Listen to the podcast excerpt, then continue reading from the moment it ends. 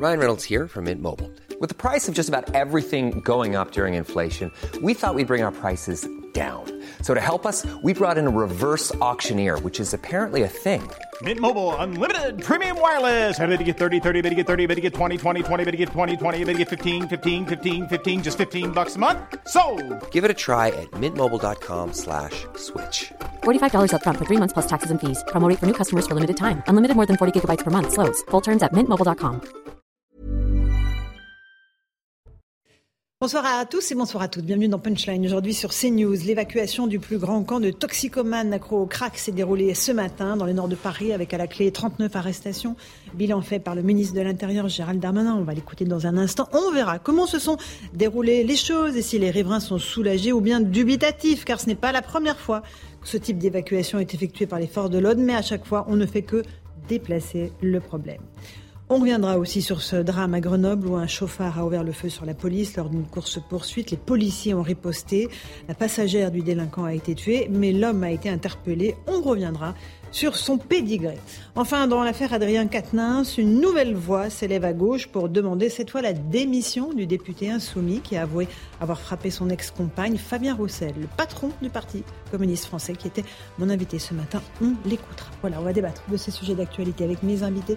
Nous sommes avec Karim, Karim Zerebi, consultant CNews. Bonsoir Karim. Bonsoir.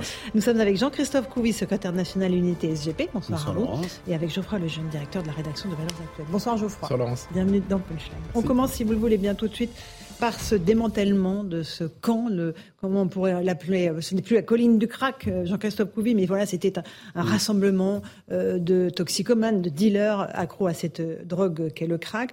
Ce matin, donc, opération de police de grande ampleur, évacuation du camp, un récit de Geoffrey Defebvre. Dès l'aube, le campement de Cracker Square Forceval de la Porte de la Villette dans le 19e arrondissement de Paris est quadrillé par un millier de CRS et gendarmes. Son démantèlement est imminent. Cet habitant est soulagé. Ça peut être une bonne nouvelle, mais on attend le résultat. Est-ce vrai ou pas, l'évacuation totale ou pas? Présent sur place, Laurent Nouniès, le préfet de police de Paris, avait promis fin septembre de fermer cette scène ouverte de consommation de crack. La centaine de squatteurs a été évacuée par les forces de l'ordre. Les toxicomanes seront orientés vers des hébergements avec suivi médico-social et les étrangers en situation irrégulière placés en centre de rétention administrative en vue d'une expulsion.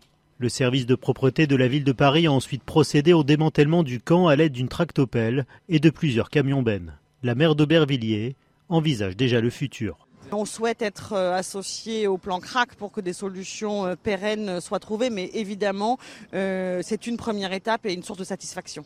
Le ministère de l'Intérieur a assuré que toute tentative de reconstitution d'un camp sera évacuée.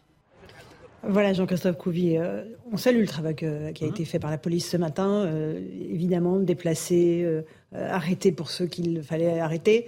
Mais est-ce qu'il n'y a pas le risque que ça se reconstitue, aller dans, dans un mois, dans deux mois, dans trois mois, un peu plus loin, à 400 mètres, 600 mètres, un kilomètre? Bah, il va falloir être vigilant en fait. Hein, effectivement, c'est ce que d'habitude euh, les, choses montrent. euh, effectivement, que, que quand on démantèle comme ça un grand réseau, un grand euh, la colline du crack, euh, il va y avoir une envolée de moineaux. Et puis après, bah, euh, j'allais dire que la, la, la- le vide va, va se recréer.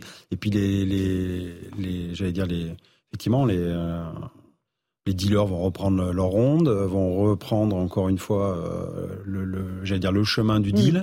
Donc il faut être, su- on sait que les effectifs, nos, nos collègues sont euh, sensibilisés pour justement surveiller un petit peu Paris, surveiller un, un- pour pas que ça se recomm- ça recommence. Et il faut pas que non plus que j'allais dire on aille au bout de la rame de métro euh, dans la dans la banlieue parce que effectivement euh, voilà le, le, le, le- le dealer lui euh, veut Mm. vendre son produit, euh, la personne euh, euh, bien sûr, le, le, le, le cocaïnomane et, et la personne qui prend du crack, elle a envie d'acheter ses doses, et donc il faut aller dans un endroit où il n'y a pas de policiers, c'est beaucoup plus calme. Alors, 200 personnes, euh, Karim Ouais. Zerebi a occupé ce camp euh, pendant la nuit, et entre 600 et 700 le jour.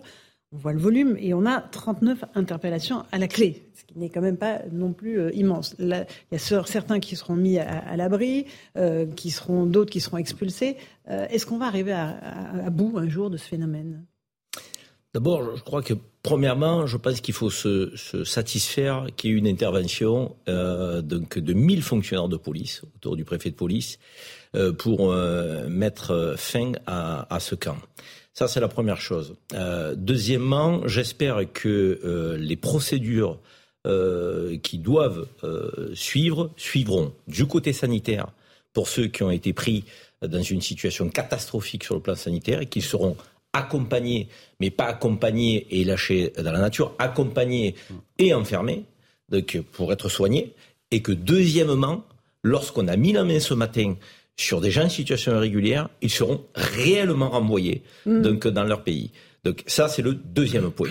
Le troisième point, c'est que j'espère qu'on ne va pas attendre un an euh, euh, lorsque euh, certains dealers euh, et craqueurs vont décider de se repositionner donc, à un endroit pour réagir. Je me demande pourquoi on n'a pas fait ce que l'on a fait ce matin plus tôt. C'est la question qu'on doit se poser. Et c'est la question que les habitants doivent se poser. On les a laissés dans une situation catastrophique Mm. pendant des mois abandonnés complètement, des femmes qui pouvaient pas sortir, des commerces qui devaient tirer le rideau parce qu'ils faisaient faillite, des habitations qui ne valaient plus rien parce que personne ne veut vous acheter votre appartement, euh, appartement que certains ont payé toute leur vie euh, donc dans ces arrondissements qui n'est pas euh, l'arrondissement le plus luxueux de Paris. Donc on se dit, on se demande pourquoi la force publique n'a- n'est pas intervenue plus tôt. Donc moi je le dis, aujourd'hui euh, je trouve insupportable qu'on soit passif, qu'on donne le sentiment d'une impuissance face à des gens en situation irrégulière, face à des gens qui fument du crack, alors qu'on a quand même sixième, septième puissance mondiale, tout le dispositif pour s'en occuper. Maintenant il faut suivre ce qui va se passer derrière. Ah oui, oui. Moi, quand on nous dit qu'ils vont être euh, mis en centre de rétention et renvoyés dans leur pays d'origine, j'aimerais qu'on ait une petite caméra qui suive un petit peu ce qui va se passer, parce que je suis pas convaincu qu'on mette en application euh, cette promesse qui a été faite. Geoffroy Lejeune, euh, effectivement, euh, point d'interrogation, euh, 39 interpellations, 17 fiches de recherche, 6 infractions sur les stupéfiants. Gérald Darmanin va, va se rendre là, dans l'heure qui arrive sur ce site qui a été évacué ce matin par la police. Ok, il y a eu une opération, on, on la, on la salue, mais après, qu'est-ce qui va se passer après? Bah, malheureusement, euh, je vais faire un peu l'oiseau de mauvais augure, mais ça va recommencer. C'est une absolue certitude. Je vais vous dire pourquoi. Déjà, je peux vous faire, sans être un devin, le discours de Gérald Darmanin. Il va dire les policiers ont été extraordinaires, c'est absolument vrai, personne ne va remettre ça en question. C'est, ce sont des opérations compliquées, ils le font magnifiquement. Euh, on a placé les étrangers euh, en CRA et euh, il y aura des expulsions. Il va dire de ça. rétention administrative. Pardon, excusez-moi. Il va dire ça et ensuite il va dire euh, on va lutter contre la drogue à grande échelle. Le préfet d'ailleurs de Paris euh, travaille avec moi, on se connaît bien, etc. Bon, euh, dont acte. Maintenant, pourquoi ça va recommencer?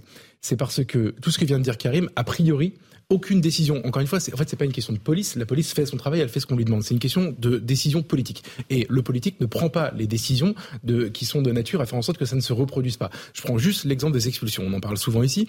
Euh, on est, on était au, au dernier trimestre de l'année dernière à 6% d'exécution des OQTF, obligation de quitter le territoire français. Pourquoi? Parce que on a des recours à tous les niveaux de la procédure et que en dernier recours, on donne toujours plutôt la priorité à la décision du clandestin ou de ses avocats ou des associations qui les instrumentalisent euh, de rester. C'est-à-dire qu'en gros, le gars en dernier recours, s'il décide de pas faire le test PCR, on peut pas le remettre dans l'avion. Et on n'a par ailleurs pas assez d'avions pour conduire tout le monde, etc. On est à 20%, je crois, à l'heure où on parle, d'exécution de ces OQTF. Donc pour ces clandestins-là, les fameux 39 qui ont été mis en, en CRA, ça va se passer exactement de la même manière. Et on aimerait en effet avoir une petite caméra pour vérifier comment ça se passe, etc.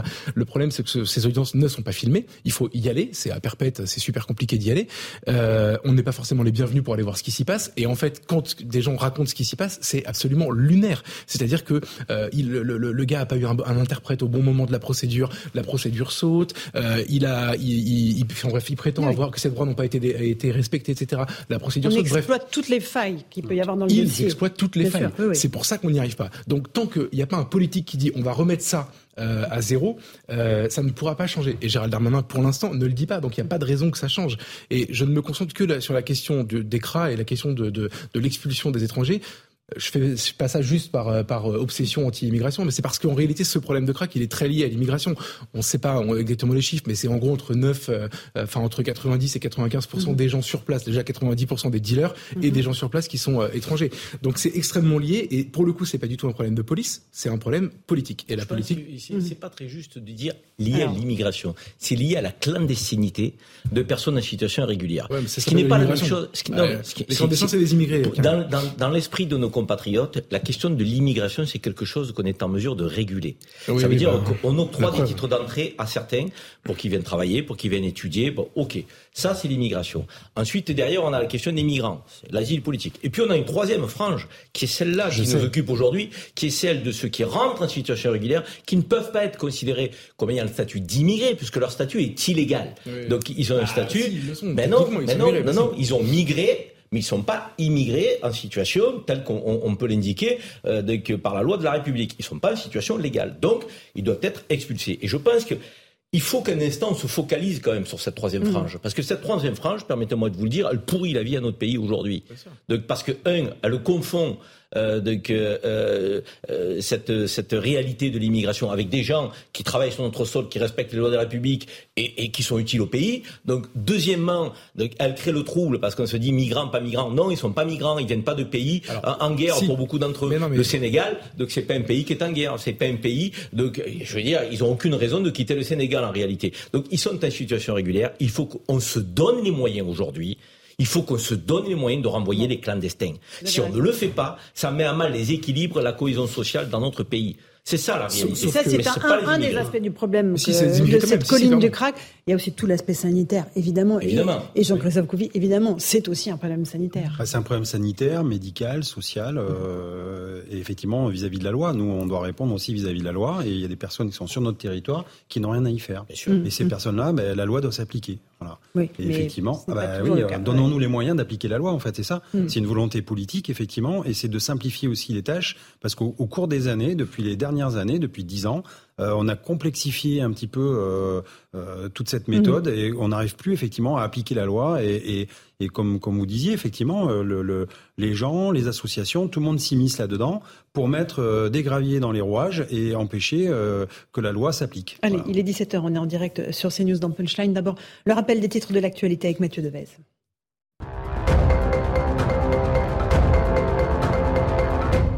Une jeune femme de 18 ans est morte à Grenoble après une course-poursuite avec la police la nuit dernière. Elle était la passagère d'un véhicule en fuite pour échapper à un contrôle policier. Après avoir refusé de s'arrêter, le conducteur a ouvert le feu sur les policiers. Ces derniers ont alors riposté, touchant mortellement au cou la passagère du véhicule. Le conducteur, lui, a été blessé sans que ses jours ne soient en danger. L'IGPN a été saisi de l'enquête. Un an de prison ferme requis contre la conductrice du car scolaire au procès de l'accident de Millas. Le 14 décembre 2017, six enfants meurent après la collision entre un car scolaire et un TER au passage à niveau de Millas, c'est dans les Pyrénées-Orientales. Dans le détail, 5 ans de prison ont été requis contre la conductrice du bus, dont 4 avec sursis. Nadine Oliveira est jugée pour homicide et blessures involontaires devant le tribunal judiciaire de Marseille. Le gouvernement veut rassurer les entreprises face à la flambée des prix de l'énergie. Plusieurs mesures ont été annoncées par le ministre de l'économie Bruno Le Maire. L'État va notamment faciliter la signature des contrats de gaz et d'électricité pour les entreprises en apportant sa garantie. Un plafonnement du prix de l'électricité à 180 euros le mégawattheure sera également mis en place. L'Union européenne adopte un huitième paquet de sanctions contre la Russie, des sanctions prises après l'annexion de quatre régions ukrainiennes, Zaporizhia, Kherson, Lugansk et Donetsk. Les noms et les entités ciblées par ces nouvelles sanctions seront connus demain. Le 28 septembre, l'Union européenne avait notamment proposé de plafonner le prix du pétrole russe et d'ajouter de nouvelles restrictions aux échanges commerciaux avec Moscou. Voilà, on se retrouve sur le plateau de Punchline pour évoquer ce démantèlement euh, de cette nouvelle colline du Crac dans le nord de Paris. Euh, sur place, euh, nos envoyés spéciaux, Régine Delfour et Jean-Laurent Constantini. Bonsoir à tous les deux. Régine, vous avez suivi depuis ce matin hein, ce, démantèlement. Comment, s'est déroulée cette évacuation? Et est-ce que les riverains sont soulagés? On les entendra dans un instant.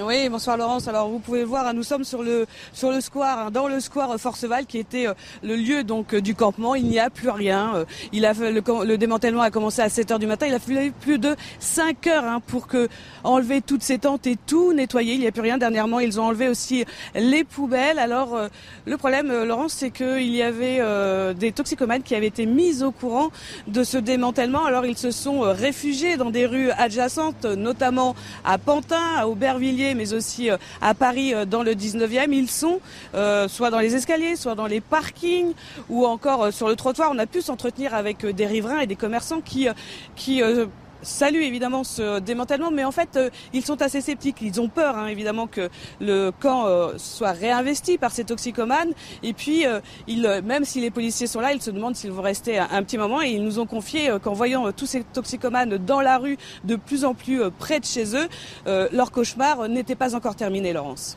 Merci beaucoup, Régine, Régine Delfour, sur place avec Jean-Laurent Constantini. Justement, on a en ligne Stéphanie Benoît de l'association Villette Village. Bonsoir à vous. Euh, vous avez souvent euh, sonné l'alarme sur notre plateau euh, en, nous parlant de la situation que vivaient les, riverains. Est-ce que vous êtes soulagé ce soir, mais est-ce que vous avez la, crainte que ça se reproduise? Je ne sais pas si je peux dire que je suis soulagée dans la mesure où Enfin, il y a, un côté très sceptique sur l'opération qui s'est déroulée, comme vous l'avez dit. Euh, effectivement, les, usagers, les toxicomanes, mais, également les dealers ont été prévenus, et ce depuis lundi, parce qu'on a eu des échos en ce sens. Euh, ce qui fait que du coup, bah, l'opération a, mené à finalement très peu de mais aussi de mise à l'abri. Euh, quand on regarde les chiffres qui ont été, qui ont été annoncés par Monsieur Darmanin, euh, nous, ce qu'on craint, c'est que bah, tous ceux qui ont été prévenus par le biais des, des, des, associations qui sont présentes quotidiennement sur le terrain, et là encore, on se pose la question de leur rôle parce que euh, y avait quand même une mise à l'abri avec des soins euh, un peu à la clé, si j'ose dire, de, à l'issue de cette opération. Quel est leur rôle là-dedans de, de, de, les sortir finalement de peut-être une, une situation, euh, c'était peut-être une voie de sortie, donc c'est un peu dommage euh, de pas avoir laissé faire. Et, euh, et nous, ce qu'on craint, c'est qu'ils reviennent. Donc le, le site devra être sécurisé. Euh, à mon avis sur du long terme parce que on le sait très bien, c'est le cas à Stalingrad. Ils ont pris pour habitude de revenir sur le les lieux euh, qu'ils ont connus. C'est le cas aussi euh, à la porte de la chapelle. Donc on, veut éviter de retrouver cela, sachant que nous, à la base, on ne connaissait pas du tout ce problème-là. Et, vous êtes nombreux à penser comme vous, j'imagine, euh, avec cette crainte que, aller dans, dans un mois, eh ben, on retrouve euh, ces euh, pauvres voilà êtres qui voilà qui ont, besoin de leur crack, leur dose de crack, c'est ça? Ah, oui, oui, non, mais complètement. Mais on le voit avec l'opération de police qui a été conduite mi-septembre. 450 policiers étaient présents. Dès qu'ils ont eu les, talons tournés, euh, ils ont tout de suite réinvesti le camp. Donc, on sait que c'est un peu le jeu, du, chat et et la souris. C'est-à-dire qu'on va les chercher à Stalingrad, ils partent à Porte de la Villette. On va les chercher à Porte de la Villette, qui vont à Porte de la Chapelle, et ainsi de suite. C'est un jeu sans fin. Un dernier mot sur ce que vous viviez au quotidien, vous les riverains, c'est-à-dire des agressions, des crachats, des menaces, des insultes? En effet, et la dernière en date euh, qui, est, qui, qui, est, malheureuse, c'est celle de Jean-Baptiste Vatel, ce monsieur de 92 ans qui s'est fait, euh, qui s'est fait violemment agresser, pris un coup derrière la tête et, et euh, qui est aujourd'hui euh, dans un dans un état très critique et euh, pour lequel on attend on attend j'espère une issue heureuse. Eh bien, écoutez, nous aussi. Merci beaucoup, Stéphanie Benoît, de ce témoignage. Association Villette Village. On sera vigilant, comme vous le savez, euh, sur euh, la reconstitution ou non de, ce village du Crac. Sandra Bisson nous a rejoint du service police-justice de CNews. Bonsoir, Sandra. Bonsoir. Euh, on a un bilan. On va peut-être écouter Gérald Darmanin, si vous voulez bien, parce qu'il fait un bilan chiffré. Merci beaucoup, Stéphanie. On va écouter Gérald Darmanin, qui a égrené le, voilà, le bilan point par point de ce qui s'est passé ce matin. Écoutons-le. On pourrait appeler ça une ville, je mets des guillemets, euh, parallèle, celle de la colline du Crac, comme vous l'avez évoqué, notamment du square de Forceval, mais également pour pouvoir interpeller les personnes qui passent leur nuit là. Vous savez qu'ils sont à peu près 200 la nuit et à peu près entre 600 et 700 le jour. Tout dépend évidemment d'un certain nombre euh, d'aléas, puisque nous avons compté jusqu'à 17 points de deal du crack. Et je voudrais dire que cette année, depuis le 1er janvier, il y a eu 772 affaires faites par la police parisienne et dont 584 personnes interpellées, ce qui montre à chacune et à chacun le travail qui était déjà fait auparavant. Voilà pour Gérald Darmanin qui va se rendre, je crois, dans l'heure, euh, enfin d'ici ce soir, euh, sur euh, cette, ce site de Forceval pour rendre pareil, faire un petit bilan. Quand on voit les chiffres, Sandra Buisson, 211 contrôles, 52 personnes en situation irrégulière, 63 mises à l'abri, ça fait peu de monde quand même. Alors ça fait peu de monde, mais ça correspond au nombre de gens qu'il y a habituellement euh, sur ce camp la nuit. Euh, il y a plusieurs semaines, je discutais avec euh, des effectifs de, de, police qui me confirmaient qu'effectivement la nuit, les gens qui restent, il n'y en a que 150. En revanche, la journée, il y a beaucoup plus de fréquentation. Ça peut monter à 400, voire 700 personnes qui viennent consommer, mais qui ne stationnent pas la nuit. Donc effectivement, ces personnes-là, parmi lesquelles il y a aussi les trafiquants, eh bien les policiers vont continuer mmh. à les harceler notamment pour trouver les cuisiniers, les trafiquants, etc. En revanche, ceux qui ont été mis à l'abri, arrêtés ou placés en CRA euh, aujourd'hui, c'était ceux qui stationnaient sur le camp la nuit. Donc ça veut dire que l'immense majorité, Jean-Christophe Couvi, est passé à travers les malines ah bah, on est d'accord Oui, bah, c'est dilué dans Paris. Hein, donc euh, à un moment donné, le noyau va se reconstituer quelque part parce que, encore une fois, c'est les dealers qui vont appâter. Euh, quand, quand, on est, enfin, voilà, quand on est sous l'emprise d'une drogue, euh, de toute manière, il nous faut notre notre dose. Donc ils vont essayer, ils ont des téléphones portables, ils vont se fixer des mhm. rendez-vous, ils vont, ils savent très bien où ils vont se reconstituer. Euh, l'idée, l'idée effectivement, c'est qu'on mette entre guillemets des choufs, puisqu'on parle aussi comme ça. Nous dans la police, ah, les choufs, c'est non mais les policiers en fait, c'est-à-dire qu'on met des on met des plantons, notamment dans les mhm. dans les euh, dans ces quartiers, pour voir qu'il n'y ait pas de reconstitution justement bah, de d'un nouveau camp. Euh, donc je ne sais pas combien de temps on va laisser mes collègues. Euh, vous avez vu d'ailleurs, il y Mm. avait un, un camion de, de, de, de, police et qui sont là en observation. Et l'idée, c'est justement euh, de tout de suite interpeller ou évacuer les personnes qui reviendraient. Mais on sait très bien que ça Bien va sûr. se reconstituer quelque part. Donc c'est un- encore une fois, c'est un combat de longue haleine. Ça peut pas se régler comme ça en un coup de, de claquement. Maintenant, ça a été fait, c'est très bien. On attend le deuxième étage de la fusée, effectivement, comme disait Karim, c'est qu'est-ce que ça va être derrière. C'est-à-dire que moi, les collègues, je veux bien qu'ils travaillent, mais ils travaillent pas pour rien. Il faut que derrière, il y ait aussi maintenant euh, des, des décisions de justice fermes, des expulsions quand, il y a- quand c'est nécessaire, encore une fois, que la loi soit appliquée. Nous, on, policiers, on, a, on en a marre de travailler pour rien et dans le vide. 39 interpellations, ça fait pas lourd quand même. Moi, a Allez, deux Karim. sujets que j'aimerais poser. Dernier mot, après on avance, on part de Deux sujets que j'aimerais poser, Laurence. D'abord, c'est le premier, c'est cette incapacité que l'on a à promulguer de l'injonction thérapeutique pour des gens qui ne sont pas euh, donc dans leur état. Moi, je trouve ça euh, assez euh, lamentable de, de, de laisser penser que avec des centres de shoot ou, ou, ou des choses de ce type, on va régler les problèmes de cette lourdeur euh, sur le plan sanitaire.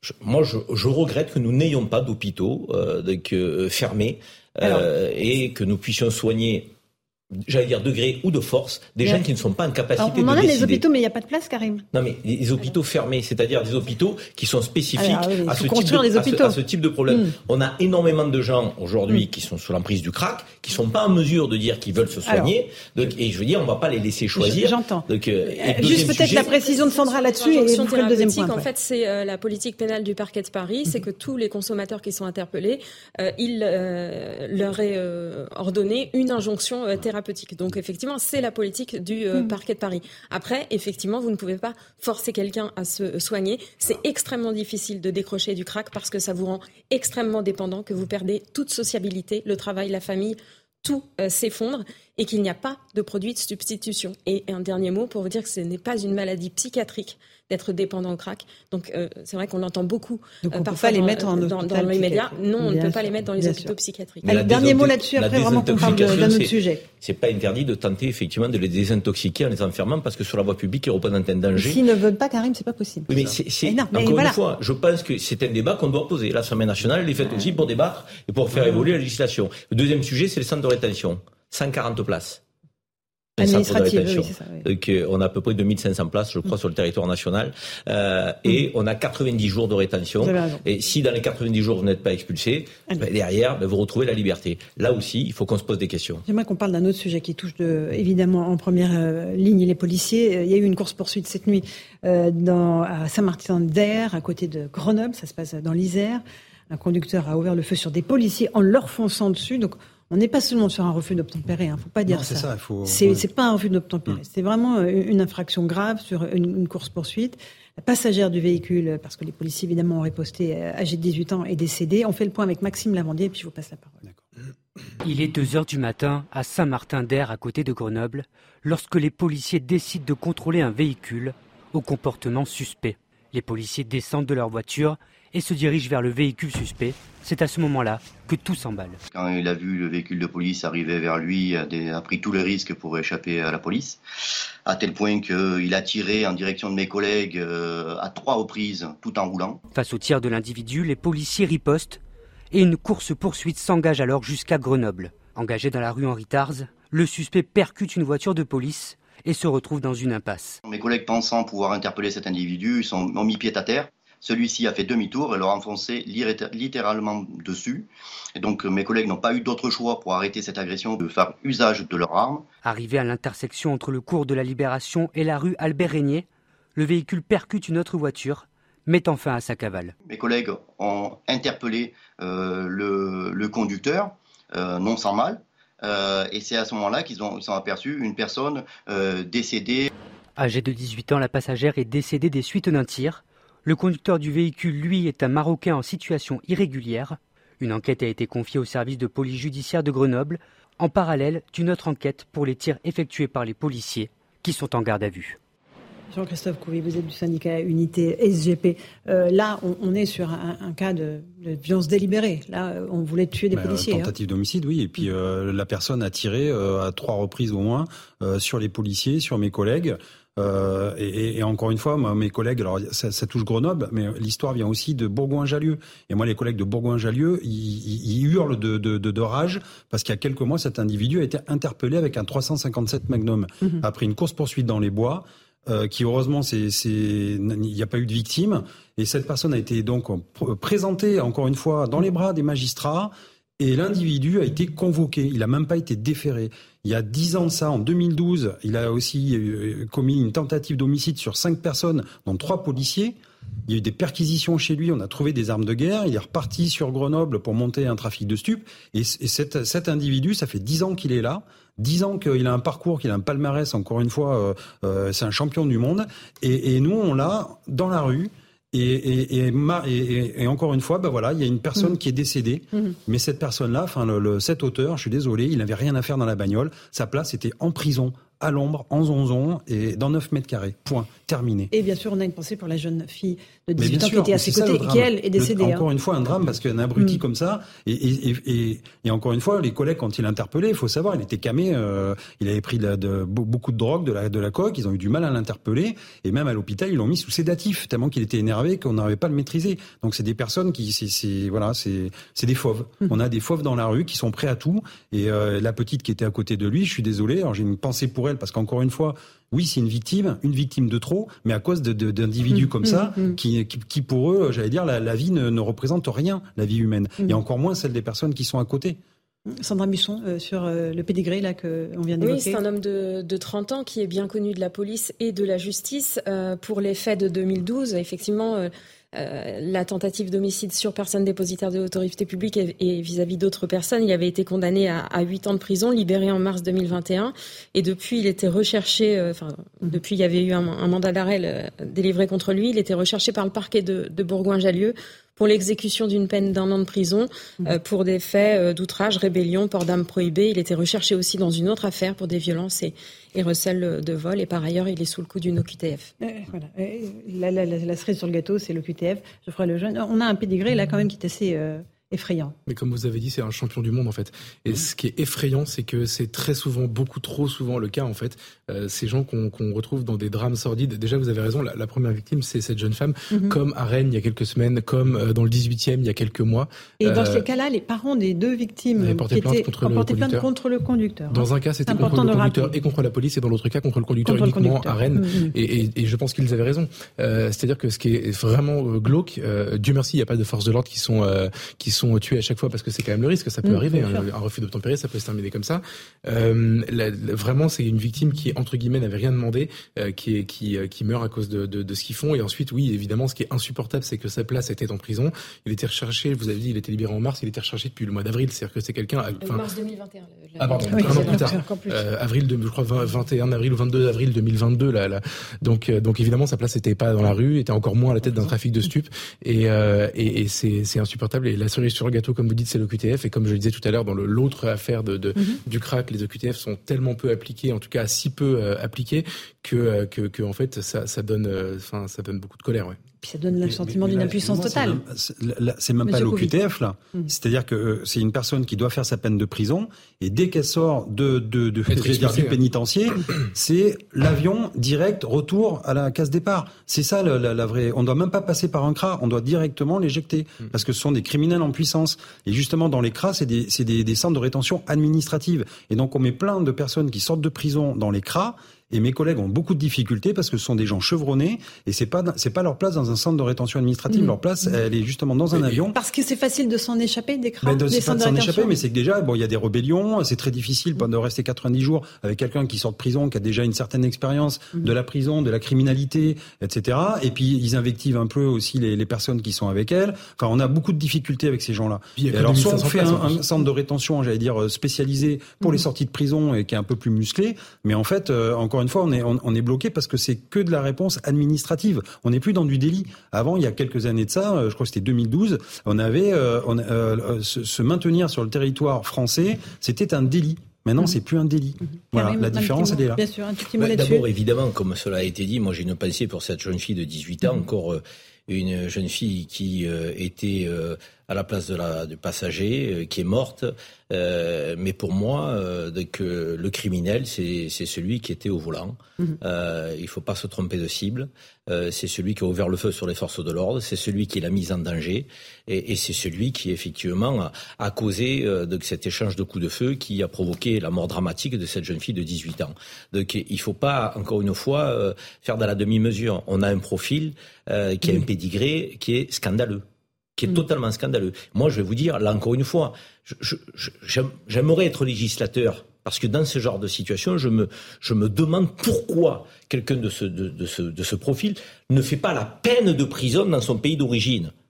Pourquoi on fait la peine de prison chez nous et on attend ensuite de l'expulser Je suis désolé, si on statue sur une peine de prison, mm. il faut qu'on se mette d'accord avec les pays concernés, qu'on ait des, des traités, des, des relations. On, se parle quand même. Il ne faut pas qu'on se parle simplement pour faire du business euh, avec les, les, les, pays du Maghreb et les pays d'Afrique subsaharienne. Il faut qu'on se parle aussi sur ce genre de, de relations. Euh, il a pris 5 ans de prison. Ces 5 ans, il est fait dans une prison marocaine, tunisienne, algérienne, africaine, de quel que soit le pays d'où il vient. et derrière, et derrière, il était c'est-à-dire qu'on ne juge pas euh, ce qui est commis sur le sol français. Oui, c'est ça le problème. il y a mais, mais, bien sûr, ça existe. Il y a des, il y a des Français qui prennent des peines. Alors, après je vous passe la Il y a des Français qui prennent, des peines de prison à l'étranger et qui, et qui les, et qui les font chez nous. Pourquoi ça serait pas le cas pour ces clandestins? Nos prisons sont pleines. Ça suffit pas. Certes, mais euh, l'affaire euh, de l'imam Iqsem nous a appris que le Maroc n'avait pas envie d'être la poubelle de la France. C'est-à-dire que ils ont quand même, moi je me souviens très bien. Vous parlez de poubelle de la France, on parle de jeunes qui sont ressortissants des pays concernés. Mais non, mais attends, c'est beaucoup plus, mais ses camarades, c'est beaucoup plus compliqué que ça. Ce sont parfois, parfois, pas tout le temps, mais parfois des gens qui sont binationaux. Et quand par hasard, et quand par ailleurs, le, dans le cas de l'imam, il était en France depuis très longtemps. mais il n'est pas binational, il est marocain. Pas binational. Je sais bien. je sais bien. Ne, ne pas la confusion, mon cher Geoffroy. Non, non, non, mais attends, justement, je vais tu es marocain, tu es français ou tu es franco-marocain Non, mais attends. Lui, il était marocain. Il a passé sa vie en France, mais il est de nationalité marocaine. Tu interroges les Marocains au moment de l'affaire de, de l'expulsion. Pourquoi ils ont, ils ont décidé de pas donner le laissez-passer, enfin, de, de, de, de, de, refuser, de retirer le laissez-passer consulaire. Ils ont dit, attends, vous êtes sympa. Il a passé euh, sa vie chez vous. C'est votre problème aujourd'hui. Nous, on n'a pas vocation à accueillir toute la misère de la France. On revient sur l'histoire de Grenoble parce que là, on est parti sur l'imam. Vous vouliez rajouter quelque chose, euh, Jean-Christophe Couvi?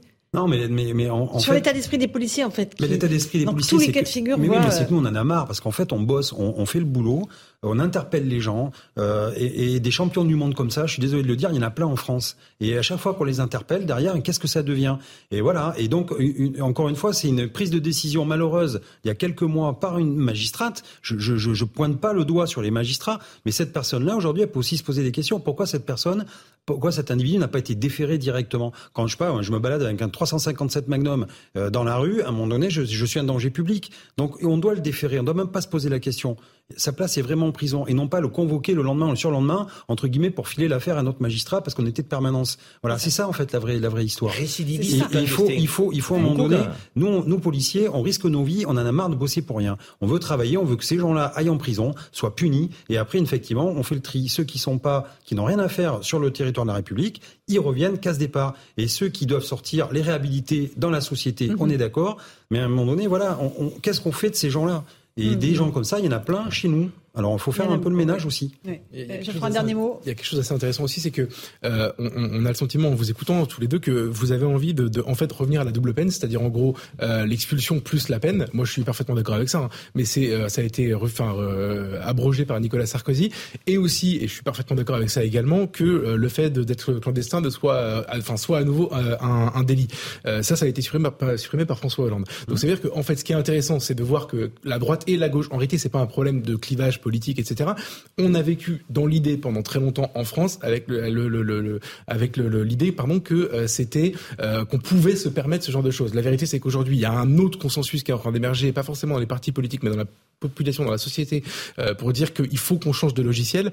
Et donc c'est ça qu'il faut pousser dans le débat public. C'est-à-dire en fait il faut rompre avec l'état d'esprit selon lequel on peut se permettre d'avoir ce genre mmh. de laxiste ou de largesse avec ce genre de personnage. Allez, c'est la, fin de Allez, carrément mot, mais la double peine, c'est quand vous avez quelqu'un qui est en situation régulière, qui est étranger, qui frappe d'une peine de prison et d'une peine d'expulsion. C'est pas le cas là. C'est pas la double peine. Mm. Il est, il est pas en situation régulière. Mm-hmm. Donc sa place, elle est pas chez nous. C'est pas une double peine ça. Faut, je pense ah non, non, la double peine ça concernait, ça concernait les, les étrangers condamnés.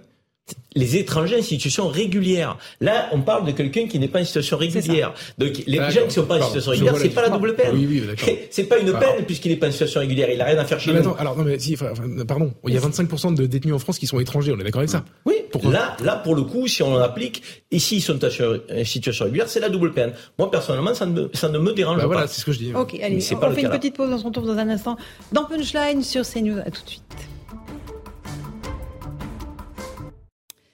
17h30, on est en direct euh, sur CNews dans Punchline. Tout de suite, le rappel des titres de l'actualité avec Mathieu Devez.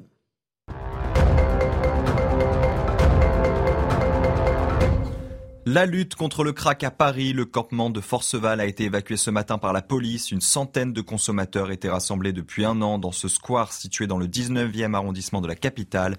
Mais les riverains restent sceptiques concernant l'efficacité de l'opération. Selon eux, on ne va pas régler le problème sans véritable solution d'accompagnement.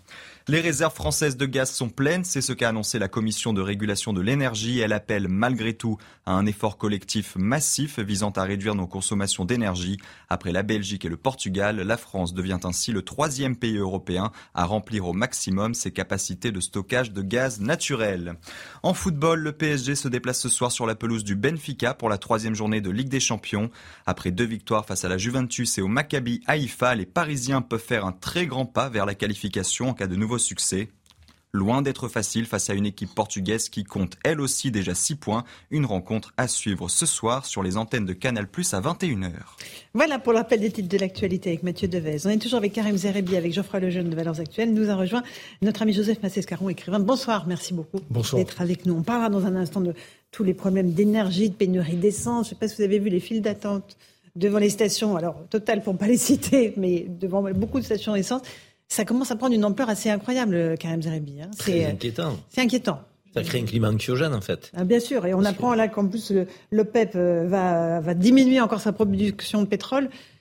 C'est pas, c'est pas fini. Hein. Et, euh, nos gouvernants nous avaient dit euh, il y a quelques semaines, il faudra peut-être faire euh, des économies, euh, donc euh, moins Ouais. vous chauffer, faites attention. Et là, quand on va aller mettre de l'essence dans certaines stations, on voit qu'effectivement il n'y a plus d'essence. On se dit, ça y est, la pénurie commence. Donc, et on sait comment fonctionnent les, les, les Français. Et à un moment donné, telle une traînée de poudre, l'information se diffuse et les gens vont être inquiets, ils vont faire des réserves. Je vous parlais Et donc, qu'il y a ils vont se précipiter de- encore plus dans les stations. supermarchés Ouais. qui vont, qui vont, qui vont se vider de, de, de, de denrées les plus les- les premières, je veux dire, de qui essentielles. C'est- C'est c'est vrai que c'est c'est pas le bon moment, j'avais te dire. Donc, euh, Oui, Joseph Massescaron, là, il y a un espèce de, de petit mouvement de panique dans la population. Il y a, il y a des pénuries, alors, mais qui sont pas liées à la guerre en Ukraine, qui sont liées, bah, d'abord, il y a une grève dans les raffineries, il y a un certain nombre de paramètres qui l'expliquent. Mais ce mot de pénurie, le fait qu'on manque de quelque chose, ça crée un réflexe euh, de- d'inquiétude. Oui, parce que ça vient s'inscrire dans une ambiance générale, qui est celui justement de la pénurie, du manque, euh, des difficultés, aussi bien, en effet, c'était rappelé, pour se chauffer, un peu pour tout. Donc, euh, euh, il faut voir que c'est éminemment symbolique.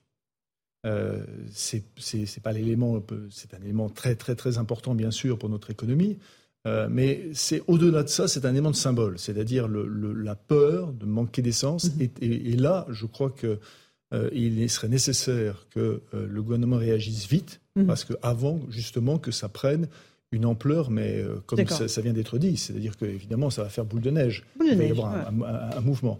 Vous voyez une file d'attente, vous vous dites, mais, mais il m'en faut voilà, aussi. La pénurie d'essence, moi qui suis le plus vieux autour de, autour de cette table, sur ce plateau, Ah la non, pas pénurie d'essence, la pénurie d'essence, ça, ça a un sens. Moi, ça me rappelle Ouais. dans, des, dans des moments, Bien c'est très, et c'est très délicat à gérer Bien pour un sûr. gouvernement. Voilà. On va y revenir, on ne euh, peut pas s'en longuement tout à remettre. l'heure à 18 On ne peut pas s'en remettre à telle ou telle marque. On ne peut pas s'en Non, remettre à telle. C'est absolument Mais impossible. là, il y a un phénomène, parce qu'il y a une double ristourne là. Il y a la ristourne du gouvernement et la ristourne plus, de Total. Donc voilà. les gens se précipitent sur Total.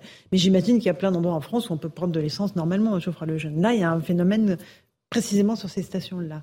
Il y a plein de paramètres pour l'expliquer et probablement pour relativiser l'importance de tout ça, mais déjà il y a un signal qui est presque la goutte d'eau qui, qui fait très peur, c'est que Joseph maintenant met des cols roulés quand même, ça c'est la, Ah, la première chose.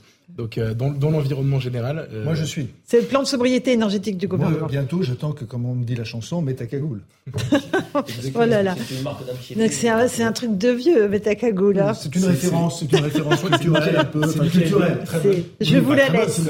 Voilà. Merci, merci d'avoir tous autour de ce plateau. Au-delà de ça, au-delà de ça, Laurence, pardon, moi je suis absolument d'accord avec ce que viennent de dire Karim et Joseph.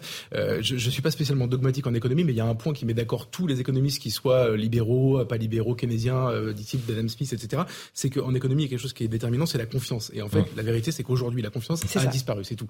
Et on le voit. Et d'ailleurs, il y a eu un élément pour faire une comparaison très récente, extrêmement rationnelle. Vous savez, en 2020, au moment du confinement, le gouvernement a expliqué qu'il n'y aurait pas de pénurie, parce qu'il y a eu un, 10 jours de flottement, est-ce qu'il y aura une pénurie alimentaire, etc. Et que le gouvernement rassure ou pas, c'est exactement pour ça que je, vous, vous, réponds ça sur le pétrole. Mmh, mmh. Euh, le gouvernement était très rassurant, mais il y avait des, des, pénuries de pâtes dans les rayons, dans les supermarchés. Évidemment, ça s'est un peu moins reproduit depuis, mais là, euh, c'est vrai que l'OPEP va serrer la vis, va produire moins, donc bah évidemment les prix. Vous ne pouvez pas dire en permanence que vous êtes, euh, pour que vous ne pouvez pas en permanence dire que vous êtes dans une ambiance de guerre. Bien sûr. Et que les gens s'inquiètent pas. Forcément pénurie. voilà, et donc forcément ravitaillement. On dirait tout à l'heure, on fera un grand chapitre sur euh, l'énergie euh, et la pénurie d'essence. Pas une pénurie pour l'instant, mais voilà, il y a des petits problèmes d'approvisionnement. J'aimerais juste qu'on revienne sur euh, ce que disait ce matin Fabien Roussel, qui est le patron du Parti communiste français, à propos de l'affaire Adrien Quatennens ce député de la France insoumise qui a avoué avoir euh, donné une gifle à son ex-compagne. L'affaire l'a poussé à, se mettre en retraite de ses fonctions euh, au sein de la France insoumise, mais il est toujours député. Il n'a pas fait sa rentrée parlementaire, euh, là en début de semaine. Mais il y a encore beaucoup de questions sur le fait qu'il doit démissionner ou pas de ce mandat de député. Pour la première fois, Fabien Roussel, qui était mon invité, a demandé à ce qu'il démissionne. Écoutez-le. Et si dans euh, mon groupe à l'Assemblée nationale, un, député était auteur de, de, violences conjugales et qu'il disait, qu'il avouait les avoir commises... Vous demanderiez de démissionner. Mais, mais il ne pourrait pas rester au sein du groupe. Non, mais il démissionnerait de son mandat de député. Dirais, mais je lui dirais, tu ne peux pas rester député. Mais comment peut-il aller voir les, les citoyens de, de sa circonscription, représenter la République avec son écharpe quand on avoue avoir commis euh, euh, un acte de, cette nature. C'est insupportable. On ne peut pas. On ne doit pas l'accepter. Il doit y avoir une tolérance zéro. Voilà pour la position très claire de Fabien Roussel. Tolérance zéro. Joseph Massescaron. C'est important, ce qu'il dit. Hein. Oui, absolument. D'abord, d'abord pour ce que représente euh, Roussel, bien, bien évidemment, parce que quand même, on l'oublie parfois, mais le Parti communiste est membre de, cet ensemble qui la NUP, hein, euh, bien, évidemment, euh, même sur la tendance parfois à l'oublier. Hein. Euh, mais ce qu'il dit et le point sur lequel il insiste est un point central, c'est-à-dire c'est l'acte qui a été commis a été avoué. Voilà, nous ne mhm. sommes pas dans la présomption d'innocence mhm. puisque l'intéressé a avoué. Mhm. Ce qui change tout. Non seulement ça change tout, mais ça démontre, ça montre aussi évidemment les deux poids, deux mesures au sein d'autres formations de la NUP. Parce que dans un autre cas, qui est celui de le cas de Jean Bayou, Bayou, lui, n'a jamais rien avoué. C'est-à-dire qu'il s'est fait mettre en surveillance par le, le politburo des Verts. Mais, mais c'est deux affaires différentes. Ce sont deux affaires différentes. mais lui, Bayou dit qu'il n'y a rien. Oui, donc, lui, peut, dit, justement, Là, c'est autre chose. Lui dit, lui dit qu'il n'y a rien.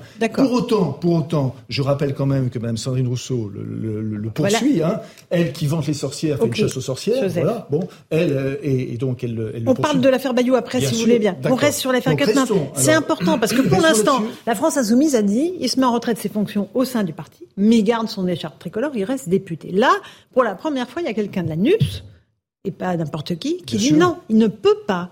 Il ne peut pas rester député. quel, député, quel député, enfin parlementaire, enfin j'ai entendu ah, aussi l'argumentation hein. qui consiste à dire, euh, bah écoutez, euh, il va rester le temps de son divorce. Enfin, c'est juste hallucinant. Euh, Geoffroy, Geoffroy le jeune. Moi, j'ai tendance à, ne pas être d'accord avec ce que Joseph vient de dire. Euh, je dis pas que j'ai raison, parce que je, je sais pas, c'est une vraie interrogation presque morale en réalité. Enfin, c'est une vraie discussion. Euh, j'ai tendance à penser que le mandat de député est très particulier, et notamment et parce qu'il est confié par le peuple. Donc les électeurs mhm. euh, l'ont confié, et que donc on a de compte à rendre que devant le peuple. Donc euh, si Adrien Quatennens n'est pas digne de représenter les habitants de sa circonscription, c'est à eux de, le, de, lui dire. Donc, alors évidemment, la prochaine élection est dans 4 ans et 8 mois, donc c'est plus facile à dire maintenant. Et l'exemplarité en politique, Geoffroy? Eh ben, je pense que l'exemplarité est due aux, aux électeurs et que donc du coup, c'est devant les électeurs qu'on rend des comptes. Par exemple, j'étais justement, on remet son mandat en question. Non, mais alors, en jeu. Non, mais justement, attendez, je vais venir à cette question justement. Donc, il a été élu. Certes, les gens ne savaient pas ça quand il a été élu, mais voilà, c'est à eux de le dégager la prochaine fois. Et je serais très mal à l'aise si on commençait à imaginer un système où on peut révoquer les élus, etc., comme le demande la France insoumise. Ben voilà. Et c'est là où est le problème. c'est pour ça que je trouve que euh, Roussel fait un a une réflexion très intelligente en réalité. En tout cas, il appuie vraiment là où ça fait mal, c'est sur l'incohérence de la Nupes, euh, parce que euh, la moi, France je, insoumise. Je, ouais, pardon, de la France insoumise. Euh, Mathilde Panot, il y a quelques jours, dit oui, mais attendez, le mandat de député, c'est pas pareil, il s'est mis en retrait, etc. Non, en fait, ils nagent en pleine confusion. Ils sont en train de, de comment dire, de, de rayer d'un trait de plume tout ce qu'ils ont professé. Raquel Garrido nous bassine depuis dix ans avec la sixième République, où les électeurs pourraient convoquer les élus pour les remettre en question, etc.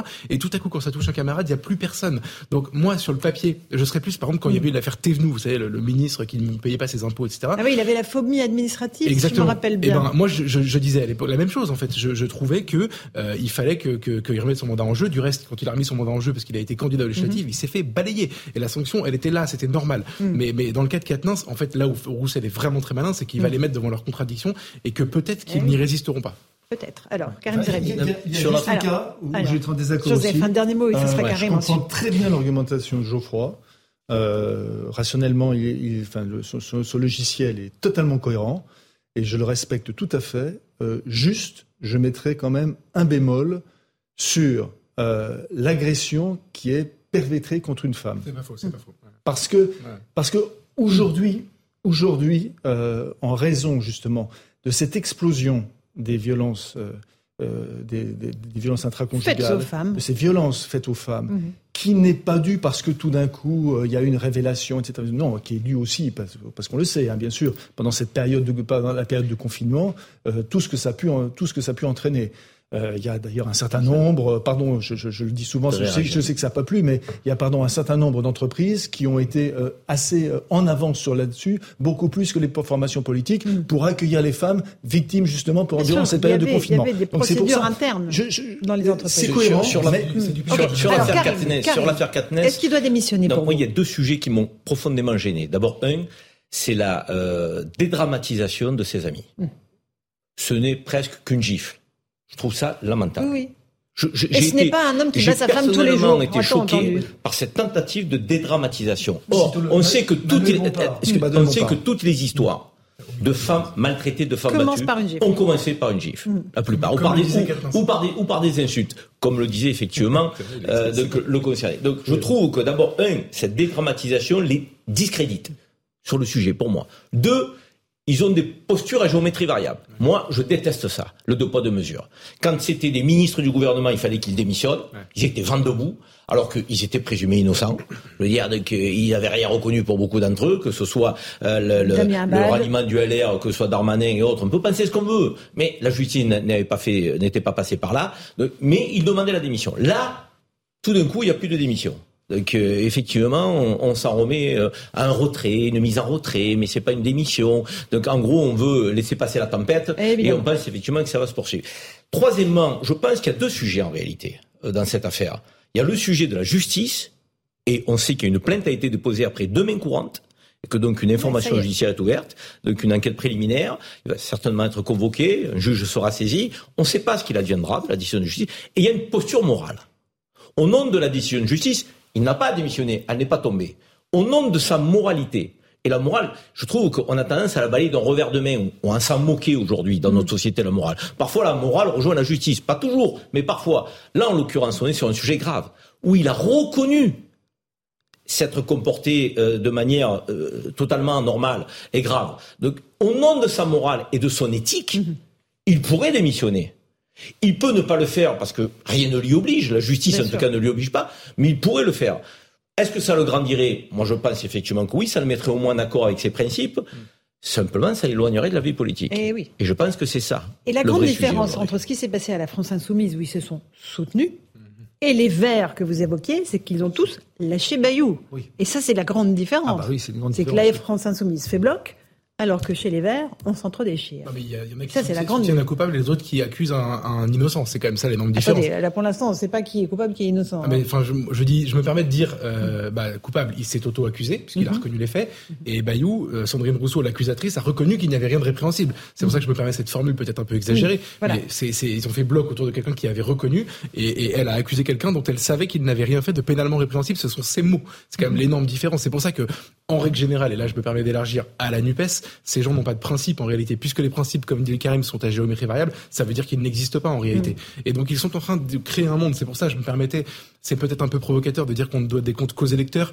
ou alors à la justice qui a le mérite d'être au moins sur le papier impartial, c'est que ils sont en train de créer un monde dans lequel ce sont d'autres critères qui vont prévaloir. Et moi, je ne sais pas lesquels, mais je ne veux pas que ce soit les leurs. Je que l'affaire Allez, dernier mot est très grave. là-dessus. Elle est très grave, l'affaire Bayou. C'est une forme d'inquisition féministe. Je suis désolé de vous le dire comme ça. Donc, je trouve qu'on ne peut pas accuser quelqu'un. Donc, si on n'a pas d'éléments, euh, euh, je dirais, majeurs, euh, et, et on doit laisser euh, libre cours. On se fait pas justice soi-même. C'est pas une cellule interne à un parti. C'est pas un groupe WhatsApp de femmes donc, euh, qui doivent. euh, Bah, les femmes ont le droit de se parler je entre veux dire, elles, hein. Non, non, mais c'est ce que la Là, méthode, la méthode Sandrine Rousseau me fait très peur pour la société dans laquelle nous vivons. On ne peut pas se substituer aux institutions républicaines. Je veux dire, à un moment donné, il a été mis au pilori, Bayou. Donc il est passé pour un salaud. Donc peut-être que ce, ce garçon a rien fait, peut-être qu'il a fauté. Nul ne le sait. En tout cas, le mal est fait. Donc vrai. salissez, salissez, salissez, il en reste toujours quelque chose. Les derniers mots là-dessus, Joseph Massescaron, parce que c'est vous qui nous parliez de- au début de l'affaire Bayou. Bah oui, parce que je trouve que, que c'est que c'est vraiment que c'est exemplaire, que ça en, ça en dit long. Il y a euh, euh, une dans le dans le féminisme avec 12 guillemets de chaque côté de Madame Rousseau, il y a une violence, car il y a aussi une violence. Une féminine. radicalité. Il y a une violence. Elle, revendique une, radicalité. oui, une radicalité, mais il, y a une, il y a une violence, une violence. Pour répondre à la violence. Pour répondre à la violence, c'est-à-dire que c'est une violence qui justifie, en soi-disant, des siècles de patriarcat, etc. Donc il y a une violence qui est, mais mais mais qui est euh, juste, que, que moi je trouve, mais totalement euh, étonnante, déconnante. Pardonnez-moi d'employer ce mot. Et d'ailleurs qu'on va retrouver. Nous allons parler tout à l'heure de l'Iran. Et, il y a un Et on mot- y va maintenant. Voilà, on y va maintenant. Il y a un mot que j'aimerais bien euh, que l'on évoque ici, parce qu'il y a qu'ici qu'on peut évoquer des sujets réellement, je dis, de fond. Et, Mhm. c'est le mot qu'emploie tout le temps Madame Rousseau, qui est le mot de sororité. Mhm. Voilà. Alors, elle a manifesté, vous le savez, dimanche en faveur des, des Iraniennes. Elle a été huée copieusement lors de cette manifestation. J'aimerais qu'on se penche sur ce qui se passe en Iran, euh, avec toujours ces manifestations, ces jeunes filles qui risquent leur vie pour enlever leur, leur voile et qui le brûlent, qui se font tirer dessus à balles réelles par la police. Et il y a eu euh, en France un certain nombre d'actrices qui ont pris une initiative, qui se sont coupées les cheveux euh, dans des petites vidéos pour montrer leur solidarité avec ces Iraniennes. Euh, récit de Maxime Lavandier. Sur l'air de Bella Ciao, chanté en persan, les stars françaises, une à une, se coupent une mèche de cheveux dans une vidéo diffusée sur les réseaux sociaux. Isabelle Adjani, Angèle, Isabelle Huppert, Pomme ou encore Muriel Robin reprennent ce geste devenu un symbole en soutien aux femmes iraniennes mobilisées depuis la mort de Massa Amini. Même scène cette fois. Au Parlement européen, la députée suédoise Abir El Salani s'approche du pupitre pour un discours. Nous, les peuples et les citoyens de l'Union européenne, exigeons l'arrêt inconditionnel et immédiat de toutes les violences contre les femmes et les hommes en Iran. puis se coupe une mèche de cheveux avant d'aller se rasseoir. Liberté Les soutiens se multiplient et les mobilisations en Iran ne faiblissent pas. À Mashhad, les étudiants manifestent devant leur université.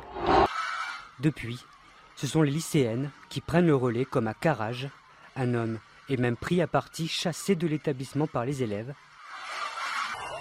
Selon les ONG, au moins 90 personnes ont été tuées en Iran depuis le 16 septembre. C'est très important ce qui se passe en Iran. Il y a un vrai mouvement de fond dans la société. Il y a des jeunes, il y a des moins jeunes dans la rue. Euh, et, et cette euh, volonté de liberté, de, de jeter ce voile islamique qu'on leur a mis de force sur la tête il y a des années, c'est extrêmement bouleversant. Les dirigeants Karim, iraniens, pour moi, ont déclaré la guerre euh, donc à aux femmes de leur pays. Mais il y a 40 ans. Donc, euh, oui, mais ce 40 que je veux hein. dire, c'est qu'aujourd'hui, elles se rebellent. Elles se rebellent et la riposte, c'est la violence et le meurtre. Certaines sont mortes. Donc c'est tout à fait scandaleux. C'est symbolique et c'est fort ce qu'on vient de voir. Mais j'ai envie de vous dire, ça ne suffit pas. Et moi, ce que j'attends aussi, c'est les voies diplomatiques. Mhm. Je trouve qu'elles sont absentes Il aujourd'hui. y a des sanctions. Elles sont vont où sans doute être prises Elles pour certains où, dignitaires. Elles non, non, mais je vous le dis, je, je pensais comme vous. L'Union européenne annonce un certain nombre de sanctions contre di- dignitaires iraniens. Mais, mais, ça va mais l'Union euh, européenne, ok, très bien, qui ce évidemment. machin abstrait euh, qu'on entend La de France temps en temps. aussi, mais on Moi, j'aimerais bien que les chefs d'État, Vous avez raison. les chefs d'État, à un moment donné, prennent la parole sur cette question. Il n'y a pas simplement le gaz à négocier. Il n'y a pas simplement le pétrole à négocier. Il n'y a pas simplement le business dans les relations internationales. Si on se prétend être le pays des droits de l'homme, le pays de l'égalité femmes-hommes, le pays de la liberté, Mm. on donne de la voix. Il nous reste presque ça, que ça. en France, la stature gaulienne, c'est aussi celle des valeurs que nous portons dans le monde. Pourquoi on ne porte pas la voix politique et diplomatiquement plus forte? Je me pose la question. Je ferai les jeunes sur cette question Moi, je n'y crois plus à cette question d'indépendance et de, de, posture gaulienne de la France. On s'est privé des instruments de la puissance, donc en fait, on n'a plus rien à dire à personne. Par ailleurs, je précise qu'il y a une quinzaine de jours, Emmanuel Macron a serré la main, euh, euh, tout sourire au président iranien, parce que justement, on n'a plus que le gaz et on n'a plus que le pétrole à négocier. Euh, maintenant, moi, cette histoire d'Iran, déjà, je, je, je suis pas du tout aussi enthousiaste que que, que la plupart des commentateurs en France que j'entends parler mhm. tout ça, parce que euh, là-bas, il y a un régime en fait qui tient à garder le pouvoir en réalité. Donc la riposte, elle est dans une une mesure qu'on a peine à imaginer. Enfin, c'est pas dans nos schémas mentaux. C'est-à-dire, on ah bah oui, tirer à balles réelles sur les manifestants, oui. C'est pas dans nos schémas mentaux. Exactement. est divisé quand même hein, euh, aujourd'hui. Non, mais peut-être, mais, en mais il est encore très solide. En attendant. Euh, on a le sentiment quand on regarde ça d'ici qu'il y a un vent de liberté incroyable, etc. Ben voilà. Et ensuite, moi, ce qui me frappe, euh, c'est le, le, parallèle avec nous, avec ce qui se passe. C'est-à-dire que là-bas, il y a un mouvement euh, je passe même sur la, la, la, la, chose trop facile à dire sur Sandrine Rousseau, etc., parce que tout le monde l'a dit. Mm. Euh, elle est tellement incohérente sur le sujet qu'elle a été justement légitimement sifflée dans la, manifestation de dimanche dernier.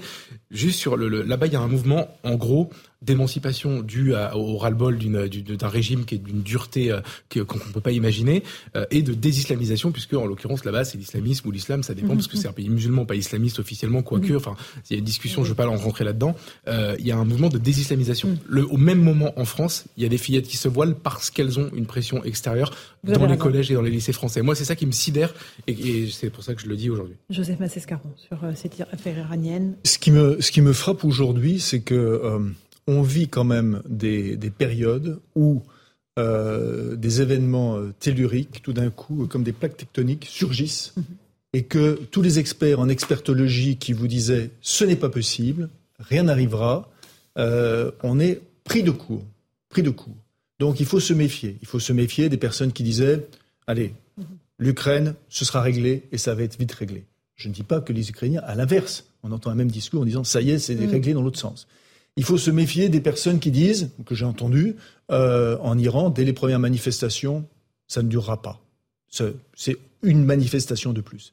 Il faut vraiment se méfier. C'est-à-dire peut-être qu'on se trouve avec un cas comme euh, il s'est trouvé en Tunisie, avec ce vendeur qui s'était brûlé lui-même, et que, et que c'est quelque chose qui peut très bien euh, gagner l'ensemble du monde, du monde arabo-musulman et pas simplement perso-chiite. Voilà. Mm. Donc ça, méfions-nous de ça, parce que aujourd'hui, nous vivons réellement dans une période où ce que ce qu'on appelle, pardon, les sociologues appellent de manière pédante, les invariants structurels ont totalement disparu, et c'est la place aux aléas. Mm-hmm. Et que justement, le propre de ça, c'est d'avoir des dirigeants qui sont capables justement d'être réactifs par rapport aux aléas et de voir comment jouer, comment réagir, et non pas être des, bouchons un peu portés par, oui. par Et comment écraser ce type de révolution, de révolte, les printemps arabes, on sait comment ça a terminé. Donc, bien sûr que quelque chose, euh, bien sûr que cette, euh, ils vont tirer à balles réelles, bien sûr que ça peut être écrasé, etc. Mais on ne sait pas là ce qui s'est passé objectivement. Enfin, je connais un peu l'Iran, j'y suis allé juste deux fois, pas assez pour le bien le connaître, mais je sais quand même que là, ce qui s'est passé est quelque chose quand même qui sera peut-être réprimé dans le sang, mais je pense, parce que je suis optimiste, que ce qui a été pensé une fois éternellement demeure. Très belle phrase de fin. Merci beaucoup. On fait une petite pause. On se retrouve dans un instant dans Punchline sur CNews et sur Europe 1. On va revenir sur la question de l'énergie, des pénuries d'essence. Est-ce que l'on va aller vers un problème de plus en plus important d'approvisionnement euh, dans les stations essence? On entendra la réponse du gouvernement. On entendra vos réactions aussi. Et puis on découvrira le plan sobriété euh, qui a été mouliné par le gouvernement euh, avec voilà quelques indications sur ce qu'il faudra faire dans les bâtiments publics. À tout de suite dans Punchline sur CNews et sur Europe 1. Bonsoir à tous et bonsoir à toutes. Bienvenue dans Punchline sur CNews et sur Europe 1. Pas de pénurie dans les stations-service, mais des tensions dans l'approvisionnement. C'est ce que confirme le porte-parole du gouvernement Olivier Véran. La réalité pour les automobilistes, c'est la galère et les files d'attente interminables à la pompe pour trouver de l'essence, d'autant qu'il y a un mouvement de grève dans les raffineries. Les Français redoutent une nouvelle flambée des prix alors que les ristournes doivent s'arrêter fin octobre. On entendra leur réaction. On découvrira aussi en avant-première le plan sobriété énergétique du gouvernement pas de grande surprise, mais quelques règles pour le chauffage et l'éclairage des bâtiments publics. Et puis, en Ukraine, l'armée de Zelensky continue sa contre-offensive face aux forces russes qui ne cessent de reculer. Poutine est très dangereux, prévient le patron de la CIA, William Burns. Cela peut le pousser à des positions extrêmes. On entendra le patron du renseignement américain et la réponse du Kremlin. Voilà pour nos débats ce soir. Ce sera dans un instant, juste après le rappel des titres de l'actualité.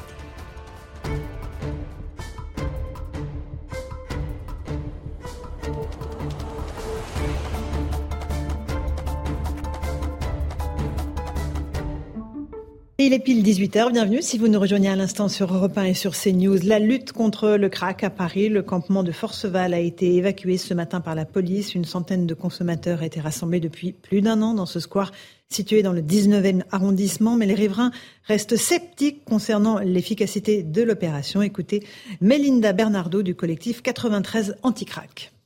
Aujourd'hui, on est un peu sceptique là sur cette évacuation parce que effectivement, on n'a pas l'impression que euh, elle soit suivie de tout ce qu'on demandait avec l'évacuation, c'est-à-dire euh, véritablement euh, des solutions qui ont été euh, discutées, envisagées par tous les protagonistes. Et, et, véritablement une prise en charge et un accompagnement de ces personnes. On a peur que ce soit bis repetita de quelque chose qui dure depuis une dizaine d'années. Une jeune femme de 18 ans est morte à Grenoble après une course-poursuite avec la police. La nuit dernière, elle était la passagère d'un véhicule en fuite pour échapper à un contrôle policier. Le conducteur, lui, a été blessé sans que ses jours ne soient en danger. L'IGPN a été saisi de l'enquête. Le récit des faits avec Yannick Biancheri, les secrétaires départemental Alliance Police Nationale. Les collègues ont décidé de contrôler un, véhicule qui avait un comportement particulier. Donc, euh, pour être clair avec vous, il était arrêté très loin d'un feu, au milieu de la route. Donc euh, ils ont décidé de le contrôler. Celui-ci, euh, quand il a vu le véhicule de police arriver vers lui, a, pris tous les risques pour échapper à la police, à tel point qu'il a tiré en direction de mes collègues euh, à trois reprises tout en roulant. Donc pour arrêter cette agression, n'ont pas eu d'autre choix que de faire usage de leurs armes. Voilà pour Grenoble. On va passer à Mias. Un an de prison ferme requis contre la conductrice du car scolaire au procès de l'accident de Mias. Le 14 décembre 2017, six enfants ont trouvé la mort euh, après la collision entre un car scolaire et un TER au passage à niveau euh, de Mias dans les Pyrénées-Orientales. Dans le détail, 50 prisons ont été requis contre la conductrice, 4 avec sursis. Nadine Oliveira est jugée pour homicide et blessures involontaires. Certains parents des victimes se sont exprimés à la sortie du tribunal. On les écoute. Euh, elle a vécu quand même un accident traumatique. Mais moi, en tant que père, ce que je trouve dommage, c'est qu'elle n'y ait pas réfléchi depuis 4 ans et demi. Euh, depuis 4 ans et demi, tout le monde lui ressort la même sauce. Et elle n'y a jamais réfléchi, elle s'est jamais remise en question. C'est ça qui est important. Monsieur le procureur a été très juste sur ce qu'il a dit. Il a dit des vérités, toutes les vérités qu'on entend depuis le début du, procès. Euh, je pense que Mme Olivera, soit elle est dans le déni, il a bien expliqué, hein, soit elle est dans le mensonge. Je pense que peut être aussi un peu dans le mensonge par rapport à la défense. Je pense que c'est terminé, on ne verra plus Mme Oliveira. Je ne pense pas qu'elle va s'excuser, je ne vois pas comment elle pourrait le faire maintenant. On est en fin du procès, par la suite, euh, on ne la verra plus. Euh. Et puis la contre-offensive ukrainienne progresse dans le sud du pays après la libération de la ville de Liman, dans la région de Donetsk. Les forces russes ont reculé d'environ 30 km dans cette région de Kherson. Le président ukrainien Zelensky revendique des avancées puissantes. Écoutons-le. Aujourd'hui, nous avons de bonnes nouvelles sur le plan diplomatique et sur la ligne de front. Tout d'abord, l'armée ukrainienne progresse assez rapidement et puissamment dans le sud de notre pays dans le cadre de l'opération de défense actuelle. Des dizaines de localités ont déjà été libérées du faux référendum russe rien que cette semaine dans les régions de Kherson, Kharkiv, Lugansk et Donetsk. Nos guerriers ne s'arrêtent pas et ce n'est qu'une question de temps avant que nous chassions l'occupant de toutes nos terres. Voilà pour Volodymyr Zelensky. On reparlera de l'Ukraine tout à l'heure. On entendra le patron de la CIA qui se fait très inquiet, qui est très inquiet à propos de l'état d'esprit de Vladimir Poutine, qui selon lui est très dangereux. Mais d'abord, on va parler de la pénurie, la pénurie sur le front de l'essence. Il ne vous a pas échappé qu'il y a des files d'attente devant certaines stations, totales évidemment, parce qu'il y avait une ristourne supplémentaire. On va tout de suite écouter les réactions des automobilistes recueillies par Jean-Laurent Constantini. Ils font beaucoup de patience pour faire son plein en ce moment. J'ai fait deux stations avant de venir à, celle-ci. Il y a Esso de l'autre côté, il n'y a pas d'essence, il n'y a pas une goutte d'essence, pas une goutte de diesel. Total, c'est pareil. C'est Total de l'autre côté qui m'a envoyé, euh, chez qui je vais d'habitude, qui m'a envoyé là. Euh, les autres stations commencent aussi à être euh, vides. Bah là, moi, ça fait 20 minutes que je suis là. J'étais vers le 94, il n'y a plus rien. Il n'y a plus rien. Et ça fait une bonne trentaine de minutes, voilà. Voilà les klaxons. Moi je suis en scooter, j'attends un ami qui est coincé avec sa voiture. Là, ben, lui, il en a pour une demi-heure. Je l'appelle en disant que c'était pas possible. Voilà pour cette situation euh, avec euh, la crainte de la pénurie, parce qu'en réalité, effectivement, euh, je salue l'arrivée de Gaspard Gonzer, enseignant à Sciences Po. Bonsoir à vous. On est avec Karim Zeribi, consultant CNews. On est avec notre ami Geoffroy Lejeune, directeur de la rédaction de Valeurs Actuelles, et Joseph Massescaron, écrivain. Il y a, il y a une, une, forme de voilà de panique qui s'empare des, des automobilistes, en tout cas en région parisienne. Ils ont peur qu'il y ait de la pénurie, donc tout le monde se précipite dans les stations essence, pas seulement Total, donc on l'a vu. Et il y a un espèce de phénomène psychologique qui s'enclenche, Gaspard bah, C'est exactement ce qu'on appelle une prophétie auto-réalisatrice. Hein. On a peur euh, de, de, manquer de quelque chose, donc on crée soi-même la pénurie. Ça arrive parfois dans le domaine bancaire pendant les crises économiques, et là ça arrive dans le domaine euh, énergétique. J'espère que les esprits vont se, se calmer et se, et se, raisonner, parce que c'est vrai que la situation est un peu absurde et angoissante, j'imagine, pour les gens qui pensent ne pas pouvoir avoir d'essence. Mais ça pose des questions plus, plus larges et plus fondamentales. Euh, la, la question de la raréfaction d'accès euh, à l'énergie, mm-hmm. euh, on commence à comprendre, à l'occasion de ces crises multiples, que l'énergie n'est pas illimitée, que ce soit le carburant, que ce soit l'énergie pour se chauffer, l'énergie pour s'éclairer. Et ça peut peut-être nous interroger aussi sur la façon dont on a composé notre mix énergétique, la façon dont on consomme. Absolument. Euh, et euh, on y reviendra sur cette question de, l'énergie. Joseph Massescaron, il y a un fait, il y a une grève déjà dans les raffineries, donc c'est vrai que ça bloque un petit peu l'approvisionnement. Il y a un mouvement de panique de certains automobilistes. Il y a la peur aussi de, la fin des ristournes, parce que là, il y a la ristourne de 30 centimes accordée par l'État, celle de 20 centimes par total. Tout ça va diminuer très très fortement fin octobre. Tout ça se mélange pour faire euh, qu'il y a des files d'attente interminables devant les stations essence. Oui, euh, c'est une, c'est, une situation qui est euh, à la fois, donc Gaspard Gonzalez l'a rappelé, c'est, c'est, un élément tout à fait classique. Et en même temps, c'est un élément classique auquel il faut faire bien sûr attention, puisque c'est un élément symbolique. La pénurie d'essence, ça signifie quelque chose dans nos sociétés. C'est comme euh, des périodes de pénurie de pain ou de pénurie de farine. Donc c'est, c'est quelque chose qui est, qui est, qui est difficile à comprendre. Euh, les personnes, les, enfin, nos concitoyens ont en plus euh, euh, pris cette idée parce que et qu'il mêle avec euh, l'idée, à force d'être répété, que nous sommes en guerre, que c'est mhm. une économie de guerre, donc qui dit économie de guerre dit forcément pénurie, donc forcément la nécessité de se ravitailler au plus vite. Mhm. Et ce sont ces éléments-là qui constituent en effet un cocktail qui est un cocktail qui peut être dangereux. Effectivement, Geoffroy Lejeune, on peut arriver à une situation qui s'aggrave, voilà, au fil des semaines, avec on, a appris que l'OPEP allait réduire encore sa production de pétrole, donc évidemment les prix de l'essence vont continuer à flamber et il y aura de moins en moins de, de, sur l'essence. En fait, même si c'est un problème euh, de psychologie des masses ou des foules, euh, ça reste un problème quand même. Moi, je rebondis sur l'argument de, Joseph, c'est-à-dire celui de la peur. Euh, je, pense que c'est devenu un des derniers arguments pour manager un pays, parce qu'on est dans une, une, société où nos, gouvernants estiment qu'il faut manager la France, que c'est une start-up, etc. Et en fait, ce qui marche, la seule chose qui marche, depuis le Covid, ça a été expérimenté et ça a très bien fonctionné, c'est le management par la peur, c'est-à-dire, mmh. en effet, l'utilisation répétée du mot guerre et du, du champ lexical de la guerre, etc euh, Emmanuel Macron, alors que nous ne sommes officiellement pas en guerre contre euh, la Russie, euh, a utilisé à un moment donné sa langue un peu fourchée en reparlant de guerre, etc. Donc vous finissez par installer le climat selon lequel euh, on est en guerre et en effet la pénurie vient euh, euh, s'ajouter à ça. C'est drôle, on n'a jamais autant parlé de moutarde que, que, ces dernières semaines parce mhm. qu'il y avait une pénurie de moutarde qui a priori n'avait pas grand-chose à, voir avec, le, le, conflit entre la Russie et l'Ukraine. Mais mine de rien, vous avez vécu quand même des choses. la génération qui en ce moment vit sur Terre, enfin qui compose l'humanité, n'était pas préparée à, à, à, vivre un confinement, n'était probablement pas préparée à revivre une menace nucléaire comme celle d'il y a 50 mhm. ans au moment de la guerre froide. Euh, et pour toutes ces raisons-là, euh, vous ajoutez à ça le sentiment de paupérisation, vous ajoutez à ça euh, parfois même un peu la tiers-mondisation, la disparition des services publics, toutes ces choses dont on parle quand même de manière un peu larvée depuis une dizaine d'années dans le débat public. Et, je ne vois pas comment vous pouvez vous en sortir bien, si vous voulez. C'est pas possible que mhm. les Français, tout à coup, enfin, en tout cas, on parlait tout à l'heure de la notion de confiance en économie qui est, qui est extrêmement importante pour relancer quelque chose. Ça reviendra pas tout de suite. Karim, si je peux juste oui, et, pardonnez-moi. À chaque fois que ça vient à moi, tu tournes la parole. Alors, juste un petit mot de Karim avant la pause. Non, parce que je voudrais reprendre le terme du président de la République. Souvenez-vous, il avait parlé d'abondance.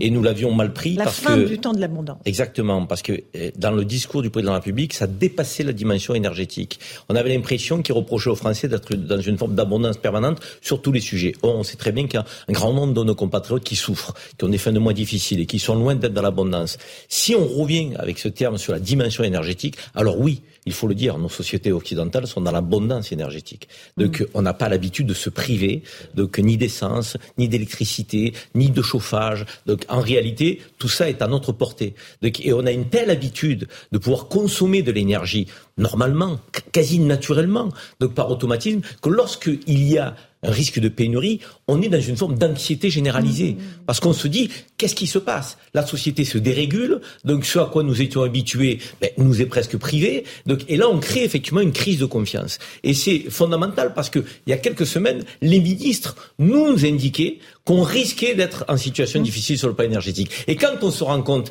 que dans certaines pompes aujourd'hui, on n'a plus d'essence, les Français se disent, ce qu'ils nous avaient indiqué est en train d'arriver. Or, on sait qu'il y a une rupture d'approvisionnement parce qu'ils ont fait une ristourne à côté de celle de l'État, principalement totale, et que normalement, dans les raffineries, voilà, et, normalement, on ne doit pas être en manque. La réalité, mmh. c'est qu'au 1er novembre, la ristourne c'est terminé et c'est l'inflation qui repartira à la hausse. Allez, on fait une toute petite pause. On continue à parler de ces problèmes d'énergie. On écoutera le gouvernement parce qu'il faut que le gouvernement fasse de la pédagogie pour expliquer aux Français que non, on ne va pas vers la rupture totale euh, dans l'approvisionnement. Et puis, on, parlera aussi du plan sobriété énergétique de l'État. À tout de suite.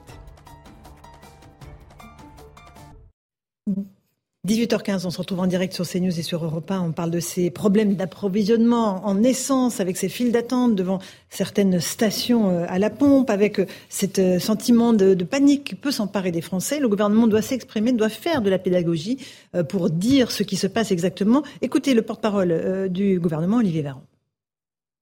Certaines stations sont victimes de leur succès puisque la baisse des prix est telle euh, à la pompe, et c'était une demande des Français, qu'il peut y avoir des tensions sur la disponibilité d'un ou plusieurs carburants dans les stations. Pour vous donner le chiffre euh, que j'ai vérifié avant de vous retrouver, on était à 12% des stations à l'échelle du pays qui rencontrent des difficultés sur au moins un type de carburant, avec des variabilités, puisque dans la région Hauts-de-France, on atteint plus de 30% des stations qui peuvent rencontrer des difficultés. Mais il n'y a pas de pénurie. Ça, c'est un point qui est important. Voilà, il n'y a pas de pénurie, Gaspard Gonzer, les mots ont un sens. Vous connaissez bien l'art de la communication. mais, c'est horrible, c'est la communication, euh, vous avez tous dans cette table, communication négative. C'est-à-dire qu'il dit il n'y a pas de pénurie, on comprend exactement On entend pénurie, voilà. on comprend exactement. on comprend. Vous disiez comment commenter pas de masque. Oui, on comprend exactement. On comprend exactement l'inverse. Après, bon, franchement, je me mets à leur place, c'est très difficile. Hein. Là, ils maîtrisent quand même pas grand-chose. Hein. Mm. Euh, l'essence, euh, on produit pas d'essence en France, comme, comme, comme chacun le sait. Euh, là, il y a des comportements euh, euh, des consommateurs qui sont pas totalement rationnels, ou que s'ils le sont, c'est parce qu'ils font des anticipations de, de, ce qui va arriver dans, dans, dans, quelques semaines. Et puis sur les autres données énergétiques, bon, là, ils sont quand même très dépendants de la situation internationale.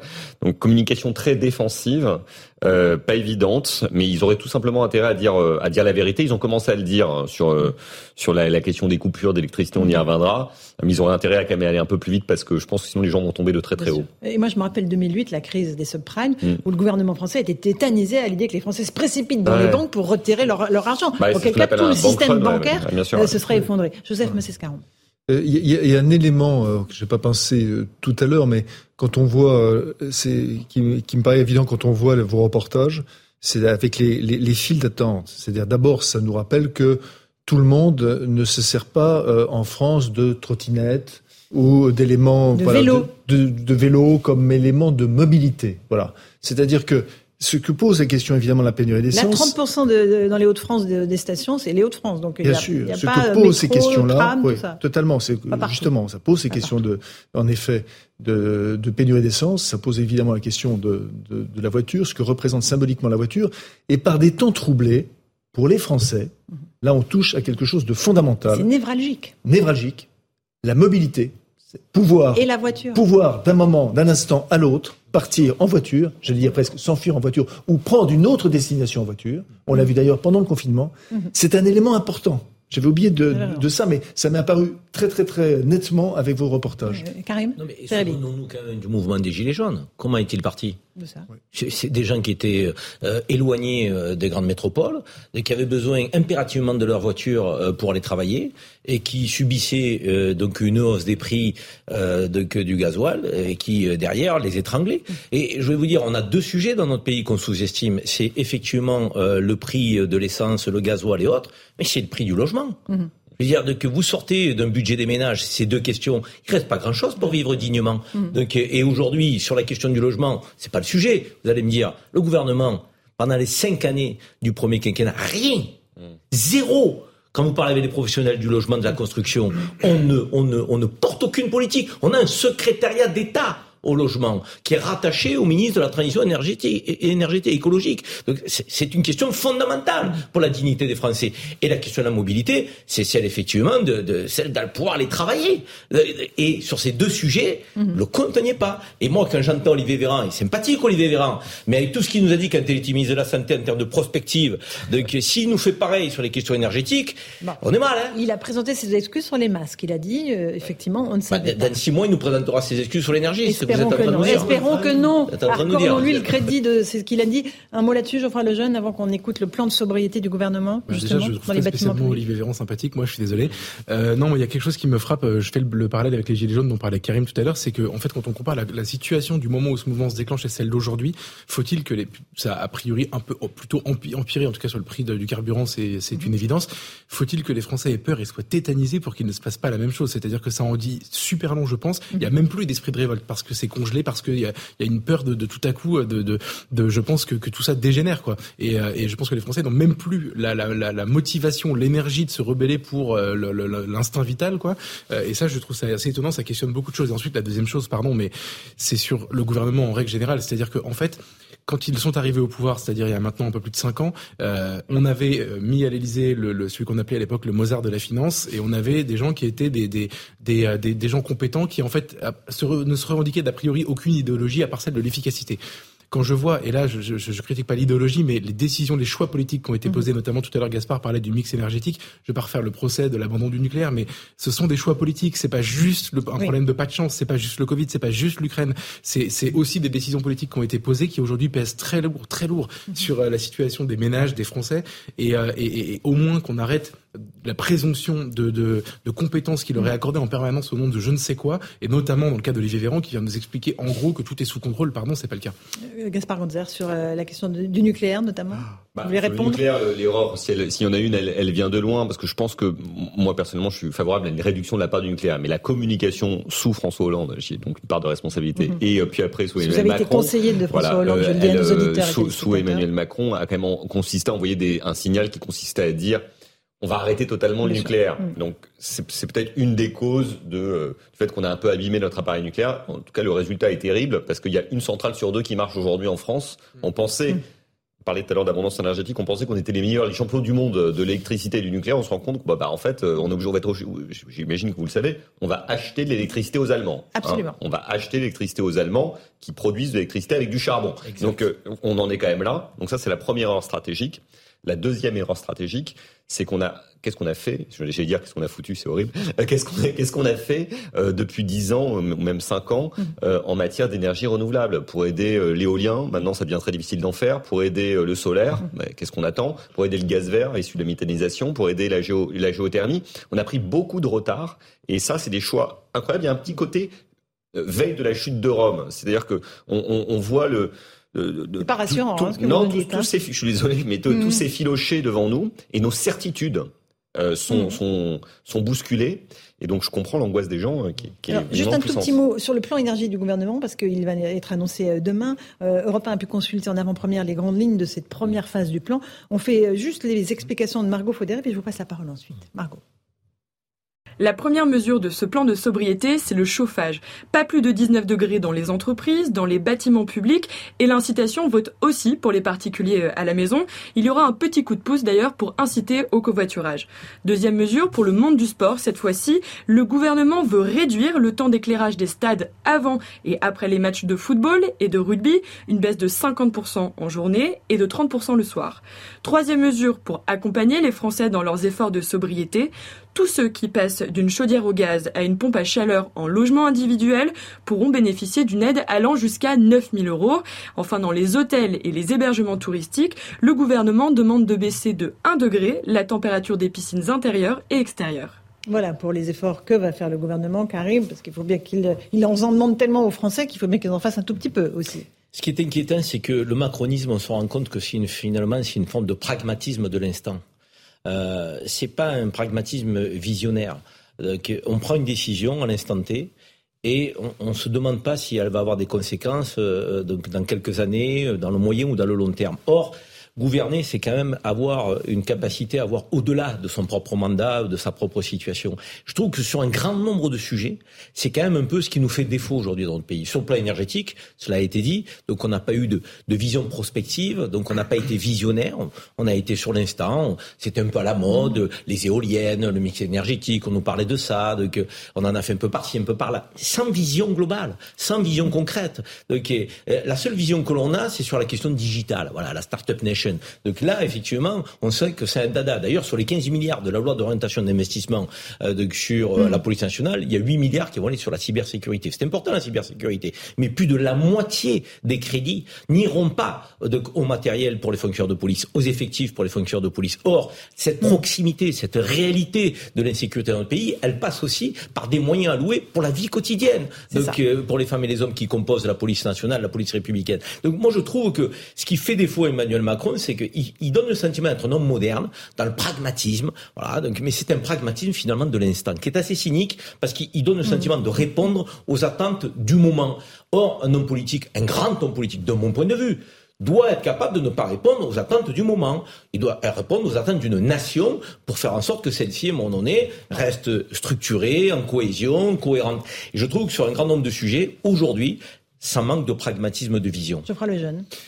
Euh, les gens qui sont au pouvoir aujourd'hui sont des gens qui se sont moqués pendant 40 euh, ans, 50 ans de ceux qui parlaient de sobriété. Moi, c'est ça qui me dérange le plus aujourd'hui. Tout à l'heure, Gaspard disait, euh, on, on, peut, ça, toutes cette, ces crises remettent en question euh, toutes nos certitudes. Et c'est vrai. Et ce serait une super bonne nouvelle d'ailleurs si on pouvait se poser les questions, tout à coup remettre en cause les modèles de production, les échanges, la mondialisation, enfin tout mettre sur la table et discuter réellement de qu'est-ce que de qu'est-ce qu'on a intérêt à continuer ou pas. Moi, je pense j'ai une forme de, de, tendresse pour quelqu'un qui s'appelle Pierre Rabhi, qui écrit des livres notamment sur la mhm. sobriété, etc.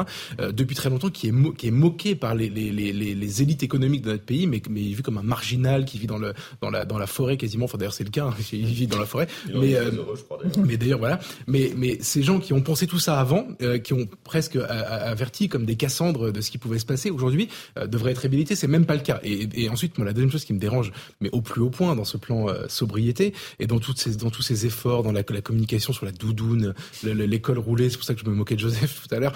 Parce qu'il a un col roulé. Je le dis à nos auditeurs. Bien sûr, moi, je, suis je dis à nos auditeurs qu'il a un Mais ce qui me dérange énormément, c'est que ça envoie le message au fond que c'est encore aux Français de faire des efforts.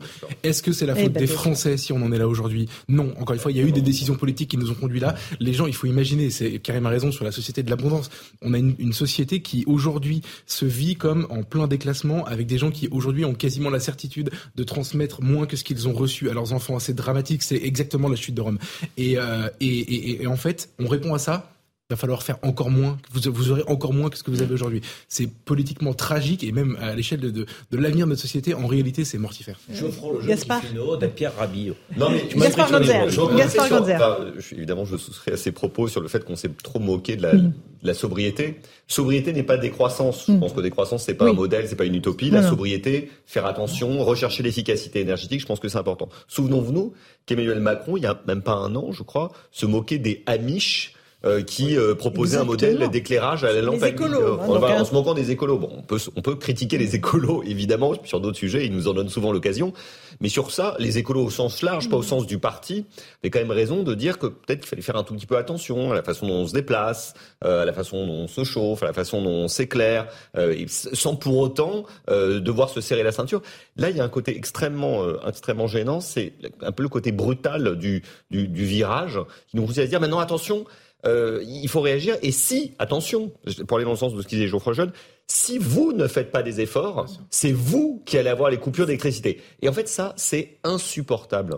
Pourquoi? Parce que ce ne c'est pas quand même de la faute des Français. Si on leur a pas dit avant d'être un peu plus sobre énergétiquement, ça, ça se fait pas en trois semaines, ça se fait en trois ans, peut-être en 30 ans l'éducation. Et surtout, si il n'y a pas eu les bons choix de mix énergétique au cours des dernières années. Et puis, évidemment, il y a des causes exogènes comme la Russie. Donc ça, mmh, ni Macron ni, euh, ni les Français n'y sont pas quelque chose. Mais en tout cas, c'est pas à eux d'être rendu responsable de ce qui va se passer parce qu'il va y avoir des coupures d'électricité cet hiver. On leur a même dit l'inverse. En réalité, ça fait une trentaine d'années que le modèle du bonheur occidental, c'est la consommation. Donc on leur a dit en fait qu'il encore plus dans cette euh, dans ce sens-là. Donc vous nous dites qu'il y aura des coupures d'électricité cet bah, C'est fort probable parce qu'en fait on a un appareil. Parce qu'on nous dit que non non non tout va bien, on va, on va bien passer l'hiver. Ça dépend quand même beaucoup d'un élément qu'on ne maîtrise pas, qui est la météo. S'il fait chaud cet hiver, euh, il y aura pas de coupure d'électricité. En revanche, s'il fait froid cet hiver, vu qu'on a un appareil nucléaire euh, assez défectueux en ce moment, contrairement à ce que vous nous avez dit pendant très nombreuses années, il est fort possible qu'il y ait des coupures d'électricité. C'est très paradoxal parce que on vit une crise des hydrocarbures et on ne va pas manquer de gaz parce qu'on a fait, euh, on a rempli les, les cuves, euh, les cuves de gaz, on s'est organisé pour pour le faire, on en a importé d'ailleurs, y compris du gaz de schiste d'Amérique du Nord.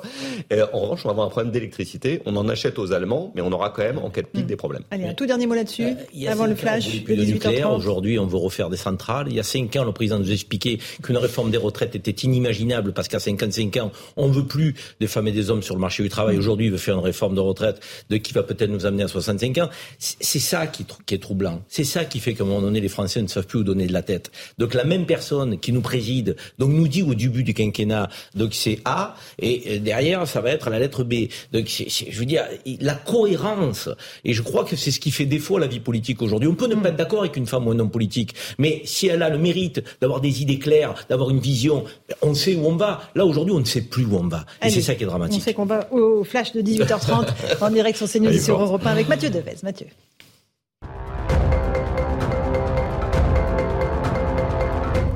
Une jeune femme de 18 ans est morte à Grenoble après une course-poursuite avec la police la nuit dernière. Elle était la passagère d'un véhicule en fuite pour échapper à un contrôle de police. Après avoir refusé de s'arrêter, le conducteur a ouvert le feu sur les policiers. Ces derniers ont alors riposté, touchant mortellement au cou la passagère du véhicule. Le conducteur, lui, a été blessé. Son pronostic vital n'est pas engagé et l'IGPN a été saisi de l'enquête.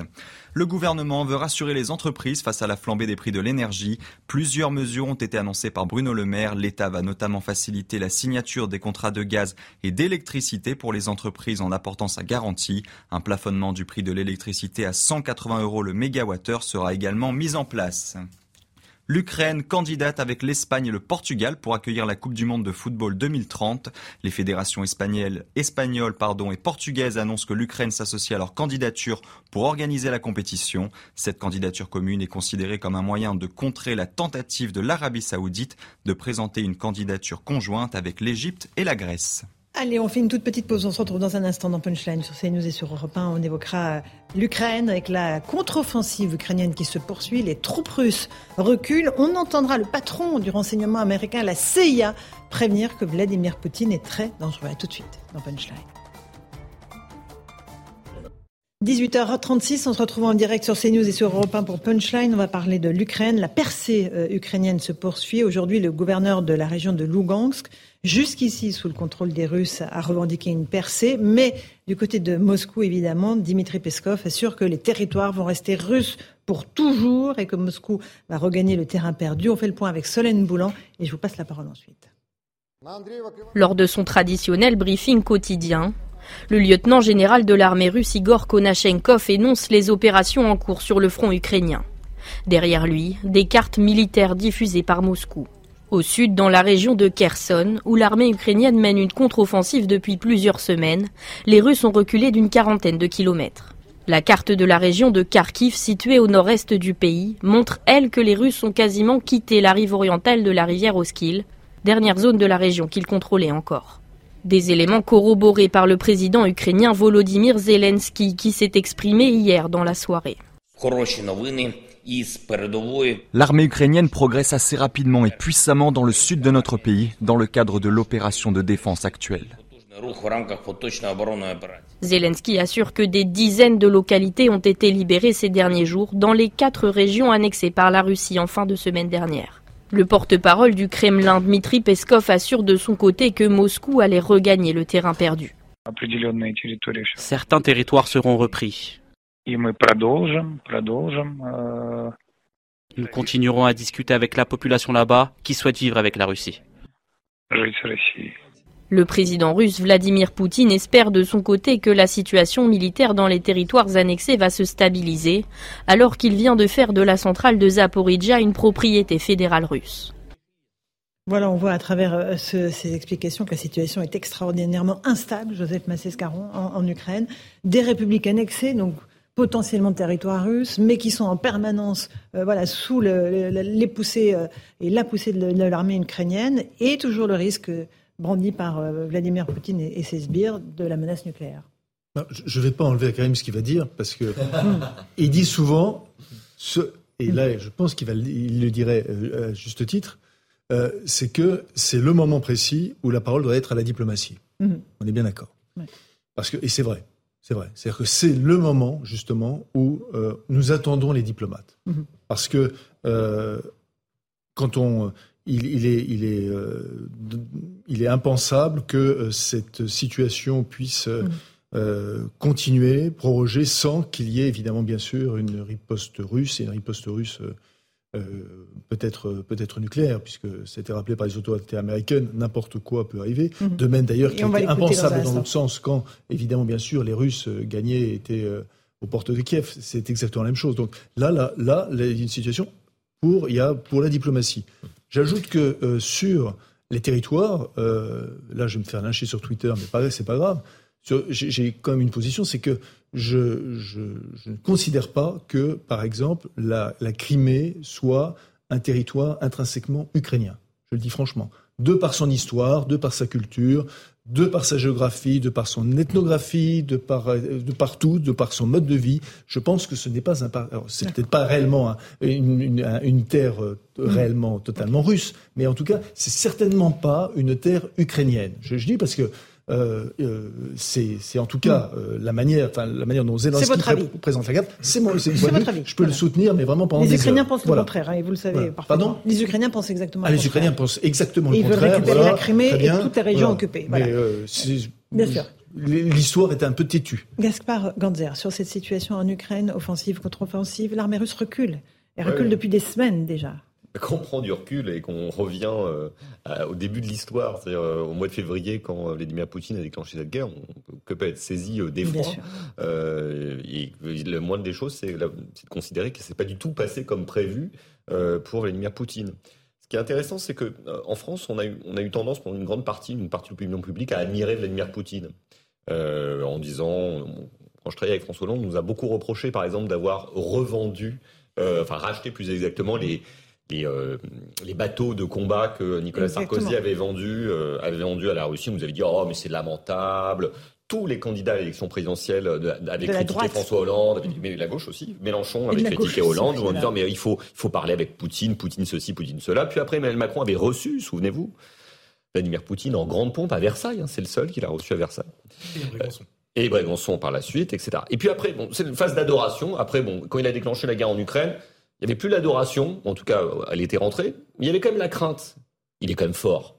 Il est quand même, les gens disaient, il est quand même fort, Mmh. il est redoutable, etc. Et on découvre quoi? C'est que bon, un, c'est pas un allié, c'est clairement un adversaire. Et que deux, ça se passe pas exactement comme il aurait pu imaginer. Alors, il faut pas le sous-estimer non plus. Non, non. Mais en tout cas, sur le terrain euh, militaire, euh, ça se passe pas du tout comme il l'avait imaginé depuis le départ.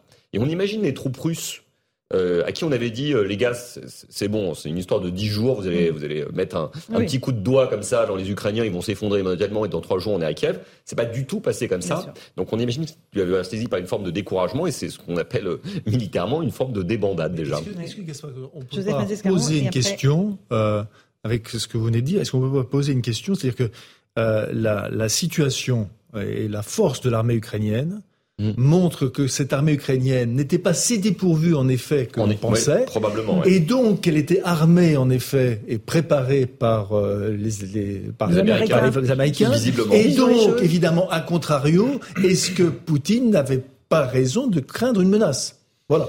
En tout cas, il avait. est- Excusez-moi de poser non, cette non, question non, sous non, forme. Il y a quelque chose de. Voilà. Je, je pense pas que les Ukrainiens allaient envahir la Russie. Ça, je pense, que ça il n'y avait pas de risque. Non, mais les en revanche, territoires- les territoires qui étaient en là. revanche, euh, en revanche, ce qui est certain, euh, c'est que l'OTAN a quand même et les Américains donc Mm. ont énormément poussé leur avantage euh, en Europe continentale bien avant, et ça, ça a été perçu comme une provocation par euh, Poutine. Donc ça, c'est vrai. On n'est pas non plus euh, collectivement nous, les Occidentaux, euh, tout blanc sur le sujet. Karim, un mot et on écoutera le patron Je- du renseignement américain. Par rapport à ce que disait Joseph, deux mots d'abord. Oui, je crois habituellement à la voie diplomatique. Paradoxalement, dans le contexte, je n'y crois pas.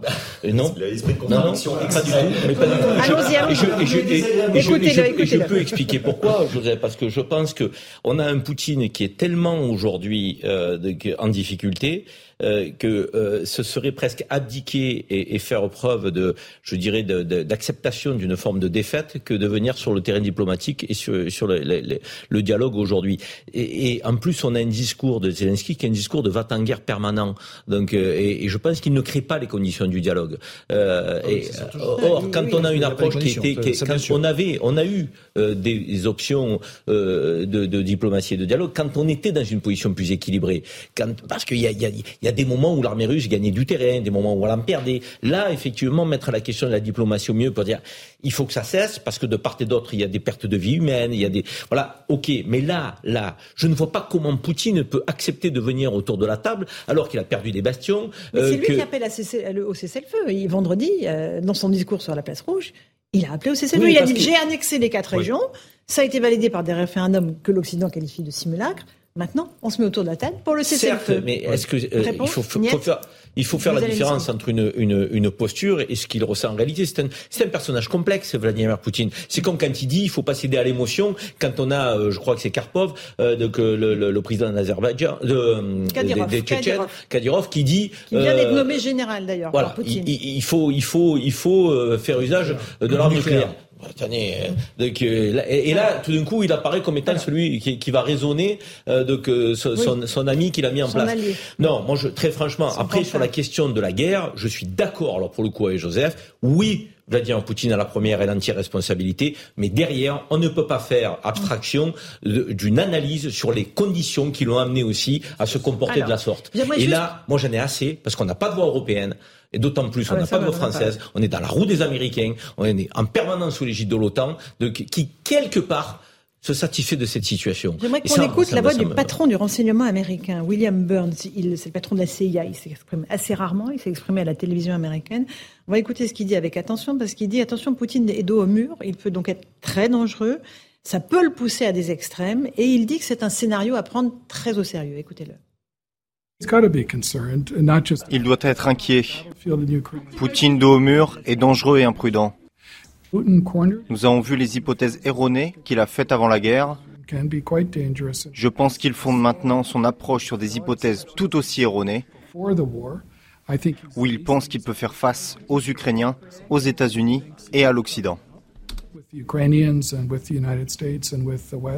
Voilà pour euh, William Burns, le patron de la CIA, Geoffroy Lejeune euh, a priori, quand le patron du renseignement américain, qui s'est assez peu trompé depuis le oui, début, hein, depuis euh, le 24 février, ils nous ont prévenu il y a 100 000 soldats amassés à la frontière. Non, non, les, nous, en Europe, on trouvait que tout les, était les normal. Ils se sont assez peu trompés. Euh, voilà, tout toute, toute l'Europe s'est trompée sur la présence de ces soldats. Quand il dit attention, Poutine, dangereux, euh, et il commet des erreurs, il est imprudent. Il faut prendre ça très au sérieux. Non, mais évidemment, il faut prendre ça très au sérieux. Mais à cause de qui? Il est, il est gentil, ce monsieur. Mais, mais en fait, euh, comme disait Gaspard tout à l'heure, euh, les Américains ont, euh, je veux dire, euh, tout le monde sera d'accord ici pour dire que l'agresseur c'est Poutine, mais il y a un contexte avant Poutine.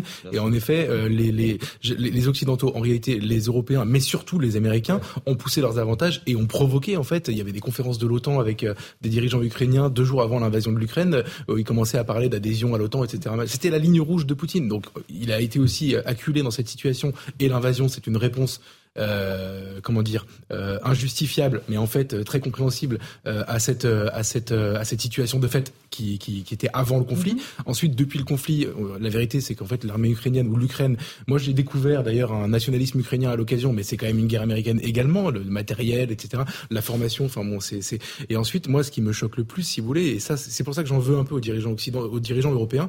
Mm. après qu'Emmanuel Macron ait essayé de jouer le médiateur au début, quand il a vu que ça fonctionnait pas, on est rentré et principalement principalement par la voix évidemment Zelensky et mais surtout von der Leyen, euh, on, on, a complètement c'est complètement arrimé à la stratégie américaine sur le sujet. Mm. Les Américains appellent cette guerre la guerre parfaite, c'est-à-dire que c'est une guerre qui se situe très loin de chez eux, euh, grâce à laquelle ils font des bénéfices, des profits parce qu'ils nous vendent du gaz liquéfié, etc. Ils savent très bien qu'on sera en situation de dépendance par rapport à eux, et où en plus ils réussissent à enfoncer leur principal, un de leurs principaux euh, rivaux qui est Vladimir Poutine. À la fin, nous on devrait pouvoir réfléchir en européen, et on, moi je suis pas russe, mais je suis pas non plus américain, donc euh, notre intérêt il est pas là-dedans quoi. Et, euh, et pour pour, pour toutes ces raisons, moi je, je suis, je, depuis le début de ce conflit, dans les voix françaises, je me sens très proche de ce que dit euh, Henri Guénaud. Henri Guénaud décrit, euh, alors c'est dans la presse, hein, dans des tribunes, etc., ou à, ou à la Ou télévision, sur CNews. ou sur CNews, à, à votre micro, je crois, Charles euh, décrit une situation, une escalade tragique, et je pense qu'on est arrivé à la fin de la situation qu'il essaye de, de, sur laquelle il essaye d'alerter depuis plusieurs semaines, c'est qu'on a un Poutine certes acculé à cause de sa déroute militaire, un Zelensky, vendredi dernier, il faut quand même constater ce qui s'est passé, on a Zelensky qui dit « je ne négocierai jamais avec lui ». Euh, Mhm. Merci, mais, enfin, merci de pas parler en notre nom parce qu'en fait, euh, nous, on a d'autres intérêts que, le- que les siens. Euh, ensuite, il dit aux soldats russes, on va, aux Russes, on va vous tuer un par un. Euh, et en face de ça, le même jour, Poutine qui explique que c'est en fait sa guerre est une déclaration, sa, sa, sa guerre militaire est une déclaration de guerre généralisée à l'Occident et ce qu'il incarne et notre modèle, nos modèles de société, etc. Qui s'effondre. Ça s'appelle, ça s'appelle objectivement surenchère. une surenchère tragique. Bien et donc sûr. à la fin, la, la, la, la, la- la menace nucléaire, moi, honnêtement, oui, je la sérieux. Euh, Gaspard Ganzer. Enfin, oui, enfin, vraiment, je pense qu'on peut que qu'à- qu'avoir peur. En réalité, la peur n'effraie pas le danger, donc il faut être le plus rationnel face à celle-ci et trouver les moyens euh, d'endiguer euh, cette menace, comme on disait à l'époque de la guerre froide, parce que Poutine est de plus en plus humilié, hein, parce qu'en fait, il a fait beaucoup d'erreurs stratégiques, euh, et, et chacune de ces erreurs stratégiques le, le conduit à un nouveau recul de- diplomatique, militaire et politique. Donc, il va falloir trouver une porte de sortie, paradoxalement, pour Vladimir Poutine. Alors, je ne sais pas laquelle cela peut être, et qui peut lui offrir. Euh, on aurait aimé que ça soit Ce qu'il veut, c'est euh, l'annexion des quatre Oui, mais ça, territoires, c'est- c'est pas- pas déplacer sa frontière Mais là, ça c'est non. et ça, il dit coup, on, non. on négocie. Donc, euh, donc ça c'est ça c'est pas possible. Donc euh, euh, évidemment personne ni les occidentaux, ni les américains, ni les européens, ni les ukrainiens et encore moins les ukrainiens n'accepteront euh, de valider l'annexion de territoires qu'ils considèrent comme ukrainiens. Donc euh, le préalable c'est plutôt le, le recul et une discussion sur ces territoires, la façon dont ils sont gérés, mais certainement pas de reconnaître euh, une annexion qui a été faite par les armes en mépris du, du droit international. Mais peut-être si on, on prend un peu, on dézoome, on passe sur les États-Unis. Franchement, les, pour aller dans le sens que disait Geoffroy Lejeune, vraiment, on- les Européens peuvent s'en vouloir. Parce que ça fait euh, 30 ans qu'on parle d'Europe, de la défense, euh, et qu'on n'arrive pas euh, véritablement euh, à la construire. Euh, comme on l'a pas fait, eh ben, les Américains la font à notre place. L'Europe de la défense, elle existe aujourd'hui, elle s'appelle l'OTAN, tout simplement. et les Américains, bah, eux, ils sont très efficaces. Hein. On a tendance à sous-estimer la puissance américaine. Ah oui, je crois Mais- qu'ils contribuent à 70% à l'OTAN déjà, non, mais ils sont- financièrement. Ils sont, très euh, forts. Ils sont, ils sont très forts. Ils, ils ont le soft power culturel et cinématographique et technologique, mais aussi nos, nos- nos téléphones et, et tout le reste, et, la puissance militaire et diplomatique. Ceux qui avaient un peu tendance à prendre les Américains de haut Mhm. parce qu'ils trouvaient qu'Obama était, était pas très sérieux, que Trump était fou ou que Biden était trop vieux, mais là ils sont en train de se rendre compte qu'on va re- revenir dans une Pax Americana. Mhm, mhm. Euh, c'est vraiment ce que vous disiez, le- l'Europe de la défense, la grande absente Karim Zeribi depuis Mais le début. les crises que nous venons et de vivre, l'Europe tout court. hein. ces euh, trois dernières années, c'est quelque part l'échec de l'Union européenne, excusez-moi, telle que nous l'avons construite. Bon, je suis profondément européen, mais cette Europe-là, force est de constater que l'Europe de la recherche n'existe pas, l'Europe de l'énergie n'existe pas, l'Europe de la défense n'existe pas. On est sur des éléments stratégiques. Et aujourd'hui, on subit, avec l'absence de l'Europe de la recherche, les labos donc, nous ont fait la, la danse du ventre donc, au moment de la Covid. Donc, sur la question énergétique, on est dépendant. On n'a toujours pas trouvé de vaccin, hein, accessoirement. Toujours pas trouvé de vaccin. C'est toujours on- les Américains. On n'a aucune souveraineté européenne sur les questions énergétiques. Sur les questions de défense, on dépend de l'OTAN. Très franchement, Montes- Montesquieu disait que lorsqu'il y a une guerre, il faut blâmer celui qui l'a déclenchée, mais il faut aussi euh, rechercher ceux qui ont créé les causes euh, de- du déclenchement de cette guerre. Et je crois qu'aujourd'hui, on est revenu un peu au, au temps de la guerre froide. Pour moi, c'est un conflit américano-russe euh, donc, en, en réalité. Donc, euh, sous couvert effectivement d'une guerre qui a été déclenchée par Poutine en Ukraine. Et parfois, Zelensky, là au moins, et donc il m'inquiète, voire parfois il me fait peur, c'est que j'ai l'impression que c'est un Ukrainien américain. Euh, donc, et, et or, on ne fait que dire, ils, ils sont dans l'Europe, il va falloir mettre en place un processus accéléré, autre, mais qu'ils se comportent en Européens. Donc l'intérêt de notre continent, ce n'est pas de s'enfoncer dans ce conflit, c'est d'en sortir à un moment donné de manière ou d'une autre. Or, les Américains ont envie que, que, que ce conflit euh, s'enlise. C'est leur intérêt économique, c'est leur intérêt de, euh, militaire, c'est leur intérêt à tous les niveaux. Sortons de cette approche américaine, de cette mainmise américaine. Voilà. Il faut que l'Europe existe à un moment donné politiquement. aussi par l'inflation et la hausse des prix de l'énergie. Joseph Massesca. Je reviens quand même à la question initiale, c'est d'ailleurs ce, ce passage euh, du directeur de la CIA. Mhm. Poutine est au dos du mur. Pour qu'il accepte de parler, pour qu'il accepte de donner cet entretien, il faut vraiment que nous soyons euh, extrêmement proches d'une situation qui est une situation, de, un point de non-retour. Euh, on, a, on, a, on, a, cité beaucoup d'auteurs. Il euh, y, a, y, a, un auteur qu'on peut relire, c'est Giraudoux. La guerre de Troie n'aura pas lieu. Mhm. dans la guerre de Troie n'aura pas lieu jusqu'au bout, c'est-à-dire jusqu'au dialogue entre Ulysse et les personnes de Troie, jusqu'à la dernière scène, on, est sur le point de dire, bah, finalement, on suit Giraudoux et peut-être que cette guerre de Troie n'aura pas lieu. Il faut dire, il faut rappeler quand même à ceux qui nous écoutent qu'il a fait ça euh, en mhm. pensant évidemment bien sûr au conflit à la deuxième guerre mondiale et, et que penser que cette guerre justement lui n'aurait pas lieu puisque Giraudoux était diplomate. Et, et, là, en fait, moi, ce qui m'intéresse aussi, c'est de, c'est de savoir est-ce qu'il y a des forces que nous n'avons pas totalement mesurées qui souhaitent cette guerre? Je pose la question. Mhm. Parce que peut-être qu'il y a des forces qui souhaitent cette guerre, en fait. Qui peut-être qu'il y a des, souhaits, des forces, forces, qui souhaitent mhm. arriver à ce point qui soit un point de non-retour. Peut-être qu'il y a des forces qui disent, ben finalement, euh, euh, là, il y a un certain nombre de choses qu'on a qu'on a, qu'on a cru euh, solides, que sur la mondialisation, sur le, sur le, la, consommation, sur etc. Puis, franchement, c'est un peu vacillant aujourd'hui. Peut-être aujourd'hui qu'il il considère qu'il faut que cette guerre aille encore plus loin. Voilà, parce que euh, on ne peut pas ne pas s'interroger quand même sur cette situation. Et franchement, je le dis, relisez Roger Rodoux, c'est très bien. Euh, Gaspard Gonzer, un dernier mot sur cette situation. voilà. Ce qui est, ce qui est, frappant, c'est l'irrationalité d'un côté et le cynisme de l'autre. Donc c'est vrai que l'irrationalité de Poutine, qui en fait c'est horrible à dire, mais la Russie n'est pas de taille face aux États-Unis. Euh, il y a un rapport de 1 à 10, si ce n'est à 50, entre la puissance américaine et la puissance russe. Donc les Américains et les Ukrainiens vont gagner la guerre. Il n'y a, a, pas d'autre, euh, issue possible. Mais il faut trouver une sortie pour Poutine. De l'autre côté, les Américains qui euh, déroule le, le rouleau compresseur. C'est pour ça que pas la France seule. C'est mm. certainement la différence que j'aurai avec euh, Guénaud et d'autres.